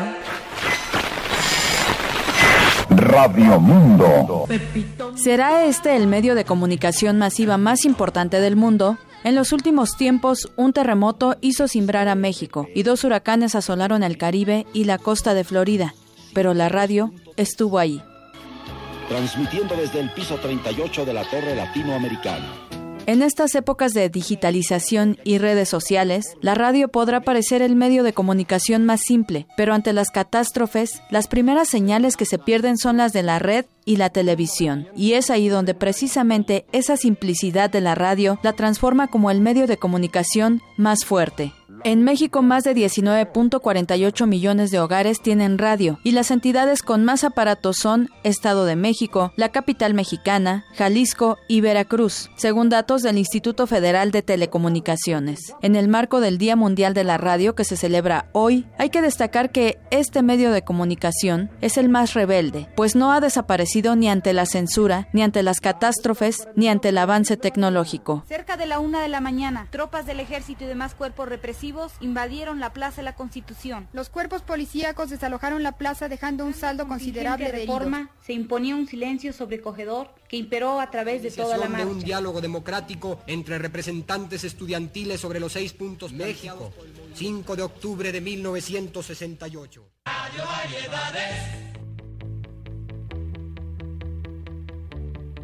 La radio ha logrado imponerse a través de los tiempos por ser un medio de comunicación de bajo costo, especialmente apropiado para llegar a comunidades alejadas y que desempeña un papel importante en la comunicación en situaciones de emergencia. En México, el año de 1919 marca el inicio de las pruebas experimentales en la radio, en particular en el antes llamado Distrito Federal, en Monterrey, Nuevo León y en Córdoba, Veracruz. Un minuto de silencio es el lema de la campaña de este año y busca hacer conciencia de cómo sería el mundo si no existiera la radio. Pluralismo, representación y diversidad. Este 2020, la UNESCO llama a defender estas características de la radio, tanto en las redacciones como en las ondas radiofónicas. Canal 58 se detiene un poco y echa un vistazo hacia atrás, hace algunos años. Muchas gracias a Dulce García por esta nota sobre la radio. Había otra también muy famosa, no sé si ustedes recuerdan, a ver quién la diga, le vamos a regalar algo. ¿Qué le regalamos? Un libro. A ver, de, esta, esta frase que había cuando escuchábamos noticias, porque además no había tantos informativos, tantos noticiarios como ahora, entérese sin tener la vista fija, ¿se acuerdan? Bueno, pues a ver quién nos dice de qué estación, a qué estación pertenecía esta, esta frase. Nos llame por teléfono y, les damos un, un, un, regalo, un libro. 55 36 43 69. Si alguien sabe a qué emisora pertenecía esta, esta frase, de noticias.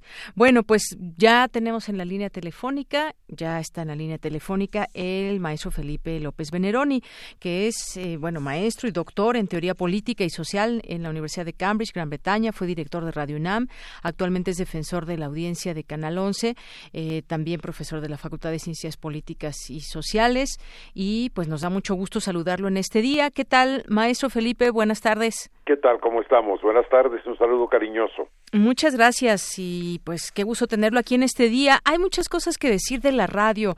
Decía nuestra compañera en la nota que escuchamos que es un medio de comunicación rebelde y que además se ha logrado eh, perpetuar durante mucho tiempo pese a esas voces que dicen ya va a desaparecer la radio con las nuevas tecnologías, con todo lo que ha pasado, una revolución en los medios de comunicación, pero ahí sigue vigente, vivita y coleando y con mucho que, que dejarnos para escuchar todos los días. ¿Qué podemos decir hoy de este escenario para la radio? ¿Qué viene para la radio y cómo se ha logrado reinventar la radio, maestro? Pues mira, es, una, es un tema muy amplio, muy interesante. Desde luego hay que contextualizarlo en esto que se llama la convergencia digital, de tal manera que más que desaparecer los medios que se llaman convencionales o digamos los originarios, se han ido eh, amoldando, a veces de manera un poco atropellada, a las nuevas tecnologías digitales eh, de tal manera que puedes ya tener en una plataforma eh, eh, señal de video, audio y texto. Este, creo que la, la radio en, en, sí no es tanto un medio rebelde, si recordamos lo que pasó en la Alemania nazi, pues no tenía mucho de rebelde, sino es más bien el uso social que se le da a la radio. Y en ese sentido es una herramienta que dependiendo de los grupos sociales que la usen, puede tener un perfil sumamente subversivo o sumamente represivo. Eh, eh, lo cierto es que eh, la radio es quizá de todos los medios el que más nos llega de manera íntima por ese calor, esa familiaridad de la palabra, incluso a través de la Internet. Entonces, yo sí creo que la radio lo que ha demostrado, como también los medios impresos e incluso la televisión, que ha tenido una sacudida fuertísima con todo esto de los las plataformas de streaming, ¿no? Pero lo que ha mostrado la radio es que desde luego llegó para quedarse y que con frecuencia, aunque nosotros podamos tener hoy plataformas que nos permitan elegir lo que queremos oír, cuándo lo queremos oír, sin anuncios, etcétera, no no esas plataformas no nos dan el calor, no nos dan la sensación de pertenencia de presencia que sí nos da estar escuchando la radio, con todo y que haya cortes comerciales, pero esta sensación de estar escuchando a otros y estar un poco presentes en el mundo eh, me parece que es fundamental y nos permite, eh, eh, tomando referencia de la frase que señalaste, ¿no? Efectivamente, enterarnos sin tener la vista fija. Sigue siendo la gran compañía en el automóvil, ¿eh? Por ejemplo muchas veces en, en la casa eh, también cuando estamos haciendo muchas cosas está ahí de fondo la radio sonando ya sea en la estación que prefiramos preferamos pero pues finalmente los caminos de la radio en México en el mundo ahora con internet pues bueno se puede escuchar cualquier estación del mundo en la comodidad de nuestro teléfono celular. Eh, los jóvenes quizás eh, ese este eh, sector de la población. Eh, yo hace poco tuve oportunidad de ir a ciencias políticas que me invitaban a me invitaron a platicar con los jóvenes y les decía, a ver, levanten la mano cuántos escuchan la radio eh, en estos días. Y bueno, pues no fue la mayoría, algo que me sorprendió porque quizás en mi generación sí escuchábamos más radio. Pero todo esto va cambiando y, y tiene frente a sí nuevos retos la radio, maestro. Sí, desde luego, uno de los problemas que enfrenta digamos, ese, ese ejercicio que hiciste es muy interesante, porque, bueno, no todos los estudiantes, por ejemplo, tienen automóvil. Entonces, eh, no siempre, digamos, ir en tu celular, con tu celular escuchando tu, tu programación de música, etcétera, eh, pues digamos que no te acerca a un medio como la radio, pero también se puede sintonizar por celular estaciones de radio. Esto esto es importante. Ahora, creo que es un problema también cultural y efectivamente vemos que las generaciones cambian en cuanto a hábitos, disposiciones y gustos. Yo creo que la radio todavía tiene una presencia muy fuerte, sobre todo fuera de los espacios urbanos, en las, en las comunidades, digamos, eh, rurales o, o, que están relativamente alejadas de los grandes centros urbanos, y tiene mucho sentido para aquellos que dependen de información puntual y precisa para sus actividades. De hecho, por ejemplo, la radio universitaria en Estados Unidos comenzó siendo una serie de estaciones de radio ubicadas en universidades que estaban en centros de producción agrícola. Entonces eran muy importantes las estaciones porque permitían prever más o menos las condiciones climáticas eh, y toda una serie de, cuestiones y se volvieron, digamos, puntos y referentes muy importantes.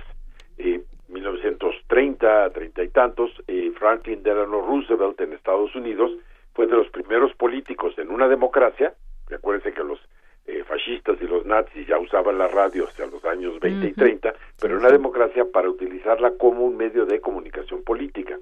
Entonces, yo creo que lo que hay que esperar es eh, a que pase este vendaval de nuevos cambios debido a los a las plataformas digitales para que las cosas se asienten y podamos ver con mayor perspectiva eh, lo que va a ocurrir con la radio.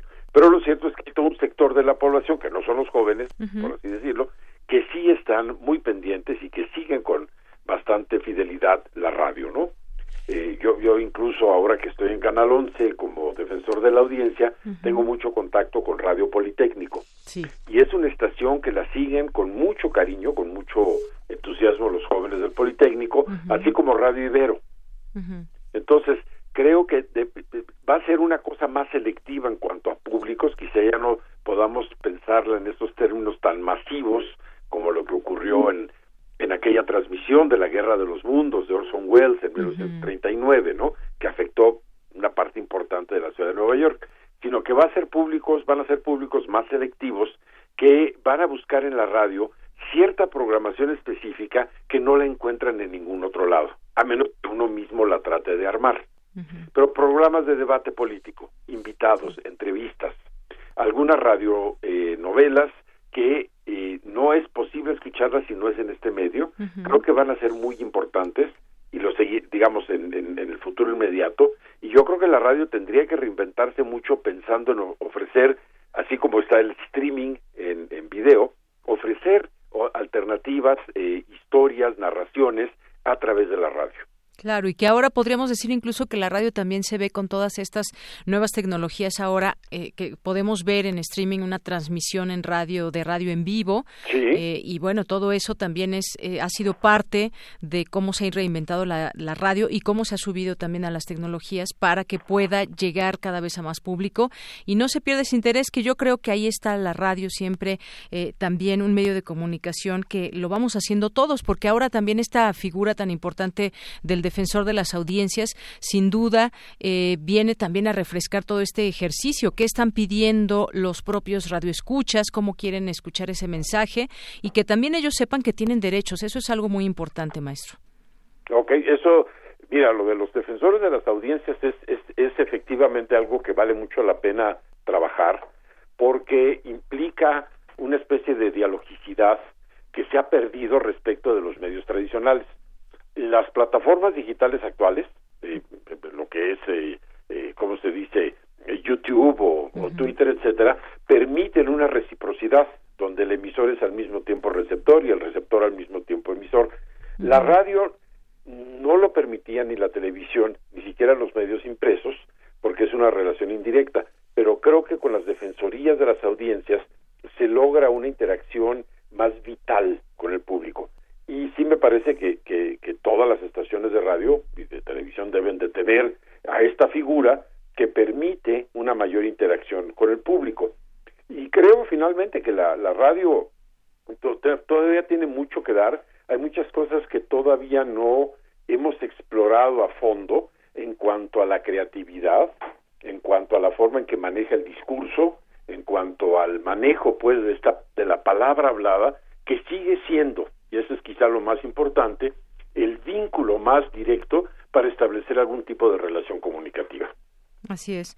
Bueno, pues con estas palabras nos quedamos, con estas, eh, estos datos sobre la radio. Por lo pronto, pues maestro, le agradezco muchísimo y bueno, pues eh, gracias por estar con nosotros y sigamos festejando el Día Mundial de la Radio de la mejor forma, escuchando radio justamente. Me parece muy bien, les agradezco mucho la oportunidad y un saludo muy cariñoso a toda Radio UNAM a todas las estaciones de radio y al público, por favor. Claro que sí, maestro. Hasta luego. Que tenga buen día. Igualmente, muy buenas tardes. Fue el maestro Felipe López Veneroni, que pues eh, ha tenido también una trayectoria importante en los medios de comunicación. Actualmente es defensor de las audiencias de Canal 11. Y bueno, pues esta frase que decíamos, entérese sin tener la vista fija, pues ya se llevan eh, pues un regalo que va a ser un libro, se lo lleva don Agustín Mulia, se lo lleva Jesús Ruiz Montaño y también María Teresa Luna Pérez que nos llamó y es efectivamente Radio Mil. ¿Quién era el, conductor que, que daba esa frase? ¿Teodoro qué? Rentería, Teodoro Rentería, muy bien. Pues sí, esa era pues una eh, las noticias que pasaban a distintas horas del día y que ese era su eslogan. ¿Qué otros eslogans se, se, acuerdan de la radio? A ver, por ejemplo, yo me acuerdo uno, no me acuerdo de qué estación, la música que llegó para quedarse. No me acuerdo de, de qué estación era, pero hay otras más, hay otras. ¿De 620 era? ¿Qué otras? A ver por ahí si se acuerdan aquí nuestros compañeros de, de radio o ustedes, radio escuchas, si nos están sintonizando, alguna otra que se les haya quedado. También había una de La Pantera, ¿no? Y se oía ahí el rugido de la pantera. Sí, hay varias que, pues bueno, ya evidentemente ya no existen. Le mandamos muchos saludos a Mariano Navarrete que nos dice justamente lo que comentó el maestro Felipe. Estoy camino a mi oficina y los vengo escuchando en el auto. Saludos, Mariano. Pues muchas gracias por sintonizarnos. Qué bueno que te quedaste ahí en el 96.1 para recibir, ojalá, estos saludos que nos estés escuchando. Va, hasta una foto nos mandó también aquí, eh, por otra parte, Mario Navarrete Real, que nos va escuchando en Avenida Copilco hacia San Fernando. Bueno, pues muchísimas gracias. Aquí está eh, y bueno, él nos dice que, fíjense, esta frase del profesor dice Juan José Bravo Monroy del entonces Núcleo Radio 1000. Así que bueno, ahí ya nos dieron dos, dos opciones, dos respuestas. O quizás eran distintos conductores, ¿no? También en la mañana, tarde y noche, que era su eslogan, por supuesto. Radio Gaga, ¿verdad? Estamos escuchando por ahí de fondo de Queen. Hoy en el Día de la Radio. Carlos Río Soto nos dice muchas felicidades a todo el equipo por su excelente trabajo. Más 52 Efren dice yo sé esa frase de enterese sin tener la vista fija de Radio Mil. Nos dice más 52 Efren. Efectivamente. Eh, a ver, también alguien que nos diga de nuestros radioescuchas cuál es la ahora la de Radio UNAM que nos diga actualmente cuál es la de Radio UNAM, a ver, ¿se la saben? Ahí algún radio escucha de Hueso Colorado de Radio UNAM que nos diga cuál es la, el eslogan ahora de, de, Radio UNAM. Mercedes de la Vega nos dice, nuestra, nuestra es la voz de todos la palabra, efectivamente, de León Felipe. Eh, que recordaba yo hace unos momentos justamente. Gracias por recordarlo, nos dice Mercedes de la Vega. Gracias a ti por escucharnos, Mercedes. Y qué gusto que estén aquí presentes el Centro Cultural de Fezacatlán también, Luis Guillermo, José Luis León. Dice, ¿qué pasará con los estudiantes de mi facultad que hasta donde sé todavía acosan de manera masiva con silbidos y aullidos a las mujeres? De otras escuelas que pasan por ahí. Supongo que esto es violencia de género. Gracias, José Luis León. Todo, todo tendrá que tomarse en cuenta. Connie Valadez, muchas felicidades con la radio. Uno siempre está acompañado. Mil gracias. Y ustedes nos acompañan. Imagínense que lanzáramos nuestro mensaje, nuestra eh, propuesta informativa y no supiéramos nada de nuestros radioescuchas. Bueno, pues también eso sería muy triste. La radio existe gracias a que la gente la escucha y ustedes son parte de todo esto. Así que muchas gracias. David García nos dice, ¿por qué me gusta la radio? Quizá como decía aquella frase, manténganse informados sin tener la vista fija, recrea la imaginación, como sucedió hace un momento con la exposición del fotógrafo Santiago Arau. Efectivamente, yo creo que muchos de ustedes visualizaron estas fotografías de las cuales les platicábamos y pues bueno, muchas gracias por hacer, hacerse presentes a través de sus comentarios. Verónica Herrera nos dice, ya respondió aquí, experiencia sonora. Efectivamente, Verónica Ortiz Herrera, también, a ver, si vienen por aquí, les vamos a regalar un libro aquí en Adolfo Prieto número 133, un libro que ustedes elijan, de los que vamos aquí juntando para nuestros radioescuchas. Pueden darse una vuelta y les regalamos un libro que ustedes elijan. Y recuerden que todavía tenemos, y mañana ya es el último día para que recojan su libro de eh, Gabriel García Márquez. Les dimos varios días de la semana anterior y toda esta semana porque después nos los dejan aquí y pues el chiste es que, que los lean. Así que vengan por ellos. Y Verónica Ortiz Herrera, aquí te esperamos para que pues elijas tu libro. Y también Azucena, que nos acaba de, responder también. Radio UNAM, Experiencia Sonora, nos dice, viva el Día de la Radio. Gracias, Azucena, también te llevas tu regalo. Mario Iván García, que también nos dice, otro eslogan es puro, total y absoluto rock and roll, Rock 101 de Núcleo Radio 1000. ¿Cómo olvidar, por supuesto, a Rock 101? Efectivamente, Mario, qué buenos tiempos aquellos, ¿no? De, de Rock 101 y de, pues, aquellos aquellos años en que esta estación a través de este programa con todos sus locutores nos, nos hacían nos hacían la noche. Por supuesto. Bueno qué más pues eh, qué ha pasado en los temas en los temas nacionales pues está lo de Lozoya Emilio Lozoya, que por aquí tenía el dato y lo quería compartir con ustedes. A ver, pedía 50 mil dólares a empresarios para hablar con él. Imagínense, en uno de los audios publicados el martes por el medio de comunicación Univisión, se escucha una declaración de José Carlos Pacheco, quien fue coordinador ejecutivo de Pemex, Perforación y Servicios, sobre las cantidades que pedían en la petrolera para conseguir una cita con el entonces director de Petróleos Mexicanos, Emilio Lozoya. Oro Negro contrató a la empresa de inteligencia británico-israelí Black eh, Cube para que investigará Pemex y los audios de estas investigaciones son ahora pruebas en Estados Unidos. Y bueno, pues como dicen varias notas, no solamente en México, quizás tarde su extradición porque también podría tener eh, delitos imputados allá en España.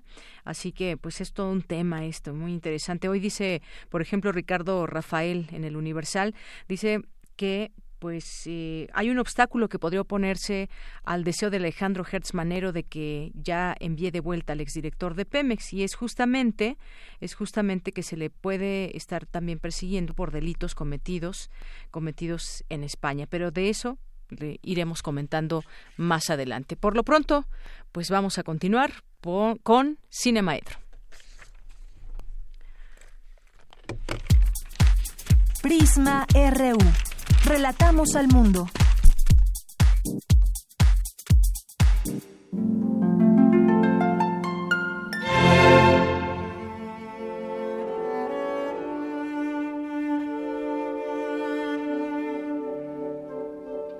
Muy buenas tardes, amigos melómanos que nos escuchan el día de hoy. Mi nombre es Ludwig Carrasco, soy el director artístico de la Orquesta de Cámara de Bellas Artes y quiero aprovechar esta ocasión para invitarlos a un concierto que tenemos el día de hoy, jueves 13, a las 8 de la noche en la sala Ponce del Palacio de Bellas Artes, porque es el arranque de nuestra primera temporada del 2020.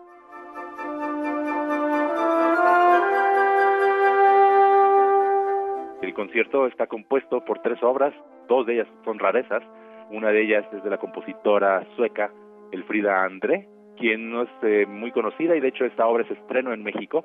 Fue una directora, compositora y organista y también fue una luchadora de los derechos de la mujer en, ese entonces. Fue una pionera.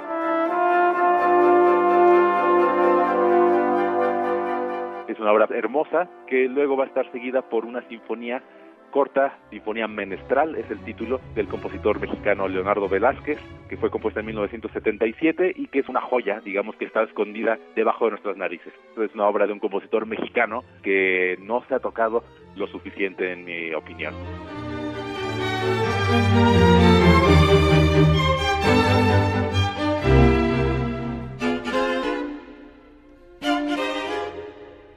Y terminamos el concierto con una transcripción del cuarteto número 11, opus 95 de Ludwig van Beethoven. Este año celebramos los 250 años de su nacimiento y la Orquesta de Cámara Bellas Artes no quería dejar pasar eh, la oportunidad de festejar a este gran compositor pilar de la música clásica, aunque, como sabemos, Beethoven no escribió realmente obras para orquesta de cuerdas. Vamos a tocar una transcripción que realizó otro gigante de la música, Gustav Mahler. Él arregló esta pieza para que sea interpretada por la dotación de nuestra orquesta. Y el día de hoy, si no alcanzan a llegar, que esperemos que sí, porque es siempre muy grato tener la sala llena y en el Palacio de Bellas Artes, tenemos la repetición del concierto el próximo domingo 16 a las 12 del mediodía en el Conservatorio Nacional de Música ya en Polanco. Es un concierto gratuito el domingo para que las personas que tengan familia numerosas o niños o que tienen el día libre puedan acompañarnos ese día también. Los invito a que nos acompañen y ya mañana les platicaré con más detalle lo que viene de la primera temporada de la Orquesta de Cámara de Bellas Artes.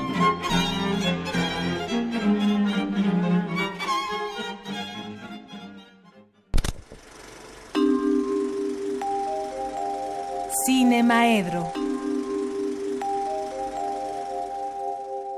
otra vez. Bueno, pues ya estamos al aire aquí en Cinemaedro con el maestro Carlos Narro, que nos acompaña como todos los jueves aquí en cabina. ¿Cómo estás, Carlos? Buenas tardes. Bien, ¿cómo estás tú? Cuéntame. Pues muy bien, muchas gracias. Y pues. Qué maravilla que estés bien. Sí, sí, sí. Y ya cuando te vi entrar, pues me acordé de los premios Oscar. No, no vienes muy desvelada de tu, de tu cena de anoche, en donde fuiste a pagar tu, tu este tu impuesto adicional al Palacio Nacional, no. no, no, no, vengo bien, fresca. No, de ardido, no me invitaron. si luego quieren que les dé, pues, ¿y de dónde? Oye, pues este, el domingo pasado entregaron los Óscares. Algo que para mucha gente es una fecha verdaderamente importante. Para mí no mucho, déjame decírtelo, tanto que ni me acordaba cuando de pronto este la novia de mi hijo lo mencionó y dije, ay, ya se me está pasando. Y entonces ya me acerqué a este a verlos. siempre se me hace un poco extraño esta idea de, la, de los premios en el cine. Y se me hace extraño porque creo que es así como una necesidad de la industria o de quien quiera de llamar la atención utilizando algo que básicamente viene de los deportes, ¿no? O sea, quién es quién es mejor, quién levanta más kilos, quién corre más rápido, quién pero todo eso sí es como muy fácil de medir, ¿no? O sea, sí está en medidas exactas. ¿Quién salta más? Pues está en metros y decímetros. ¿Quién carga más? Pues está en kilos quién corre más rápido, pues quién paró más goles, quién dio mejores batazos, sí, todo eso se puede medir. Todo eso va ahí con una relación con la aritmética tremenda. Pero para elegir al mejor actor, la mejor película, pues puede ser algo muy subjetivo, por supuesto. Necesariamente lo es. Y no está mal, pues, ¿no? Pero bueno, este lo vi, lo empecé a ver tarde y sin embargo me me impactó, me impactó y me quedé pensando qué cosas han cambiado, qué cosas han cambiado, este, en, por varias, por varias cosas, ¿no? O sea, no podemos negar, hace siete años, Leos Carax recibe eh, el premio tantito antes de los de los Óscares recibe un premio de los críticos de California y les manda un mensaje en, audio. Muy cortito muy bonito y tremendo. Dice bueno se los leo en una versión traducida al español. Bueno soy los Carax director de filmes en lengua extranjera a su película se le estaba premiando como película en lengua extranjera. He estado haciendo filmes en lengua extranjera toda mi vida. Los filmes en lengua extranjera se hacen en todo el mundo, por supuesto, excepto en América. En América solo hacen filmes en lengua no extranjera. Los filmes en lengua extranjera son muy difíciles de hacer, obviamente porque tienes que inventar una lengua extranjera en lugar de usar tu lengua habitual. Pero la verdad es que el cine es una lengua extranjera, una lengua, creada para aquellos que necesitan viajar al otro lado de la vida. Buenas noches. Me parece bellísimo y me parece increíble. Me gusta mucho Parásitos, sí. Sin duda era la película que más me gustaba de las que estaban ahí. No todas las vi. Mejor película internacional, mejor director y mejor La mejor película sí me parecía la mejor. Pero pensaba que no se lo iban a dar. Y pensaba que no se lo iban a dar. Y menos cuando ya tenía el de película en lengua extranjera. Pero pues se lo dieron. Y uno se pregunta entonces, ¿qué ha cambiado? Porque sí algo ha cambiado. No podemos seguir juzgando los Óscares con el desprecio que los hemos juzgado siempre. Y lo digo porque también el mejor actor, este Joaquín, Phoenix, hace una un gran eh, discurso, ¿no? Estupendo discurso. Un estupendo, incluyente discurso, este enorme, con muchas este sí empezando diciendo que yo no es que sea mejor de los que con los que estaba compitiendo eso pues bueno reconoce también lo difícil que fue hacer la película en algunas escenas Claro, lo difícil que él mismo puede ser como actor, ¿no? sí, debe ser difícil, pero debe ser un privilegio dirigirlo también al mismo tiempo. Y bueno, sí hubo cosas que no me gustaron, por supuesto, ¿no? O sea, con todo, estoy convencido de que el irlandés merecía mejor trato en varias cosas. Y sobre todo creo que había una en la que era indudable, pero ni siquiera esa quisieron darle. Sí, ¿eh? sorprendió los, efectos especiales. No le quisieron dar ninguna. Pero los efectos especiales que nos permitieron ver a Robert De Niro, a Joe Pesci, a este al Pacino, este sin necesidad de cirugías, con 20 años menos, puta, verdaderamente lo ameritaban. Sí creo que fue grandioso este ese en ese aspecto pero también creo que el guion. Y como todo bueno pues puedes puedes diferir no de una u otra este pero en esa en lo de los efectos especiales aunque sean digitales no no le veo yo este competitividad a las otras y entonces ahí sí me parece un una cosa injusta no y me parece injusto que llegue con tantas expectativas y se vaya con nada. El gran, gran, gran, gran maestro que es Martínez Scorsese. Entonces, bueno, pues este bueno, a muchos que les gustó dirán, bueno, no tuvo premios, pero para mí es la mejor, ¿no? ¿Sabes qué es lo que lo que pasa también? Que la mayor parte de quienes han visto la película la han visto en en Netflix. En Netflix, sí, la han visto en su computadora, la han visto en, en pantallas pequeñas. Y ahí, por supuesto, tienes otra otra manera de enjuiciar. Claro. ¿no? no quiere decir que no vea yo muchas cosas en Netflix. De hecho, los últimos días me enajené con, con series, no con películas. Pero bueno, pues este esa es una película para verse en la en la pantalla grande. Y sin embargo, bueno, pues pasaron los los este los premios. Siempre seguiremos cuestionándonos si tal cosa es mejor que tal otra. Y bueno, sabemos que para la industria son importantes porque le dan una nueva vida a las películas, por ejemplo. ¿no? Si alguien quiere, por ejemplo, acercarse a alguna película que se perdió, ahorita mismo están de nuevo en temporada. ¿No? Es decir, el resultado de haber obtenido un premio las coloca otra vez en el caldero de la distribución, exhibición y demás.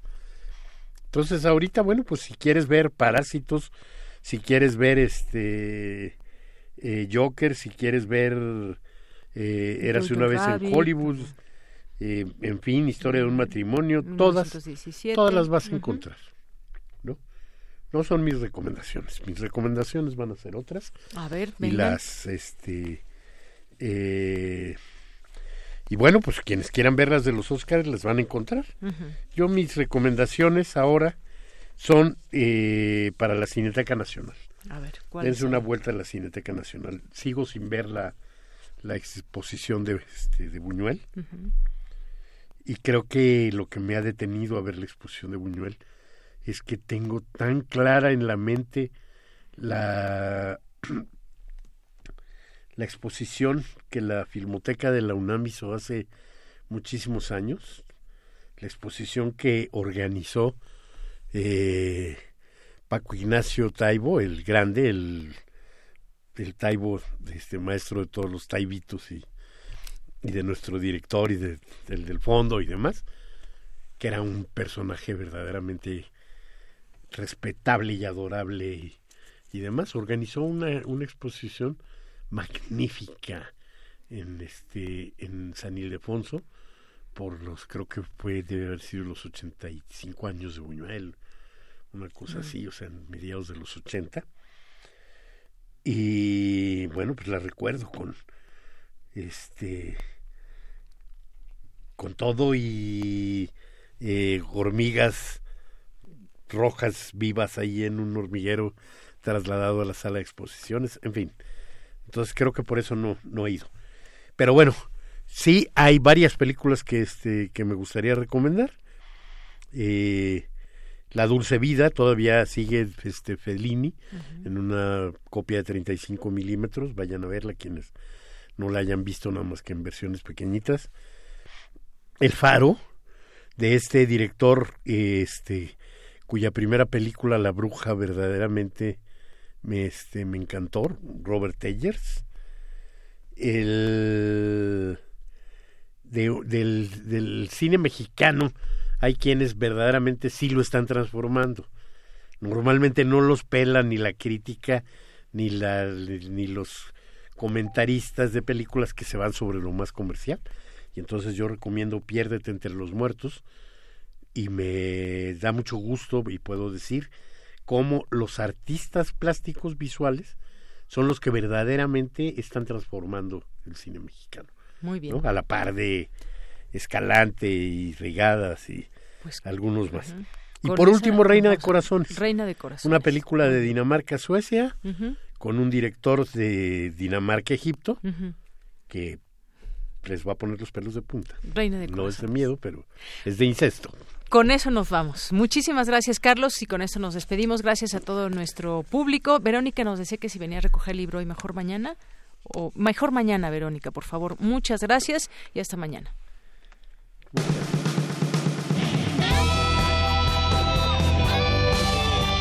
Prisma RU. Relatamos al mundo.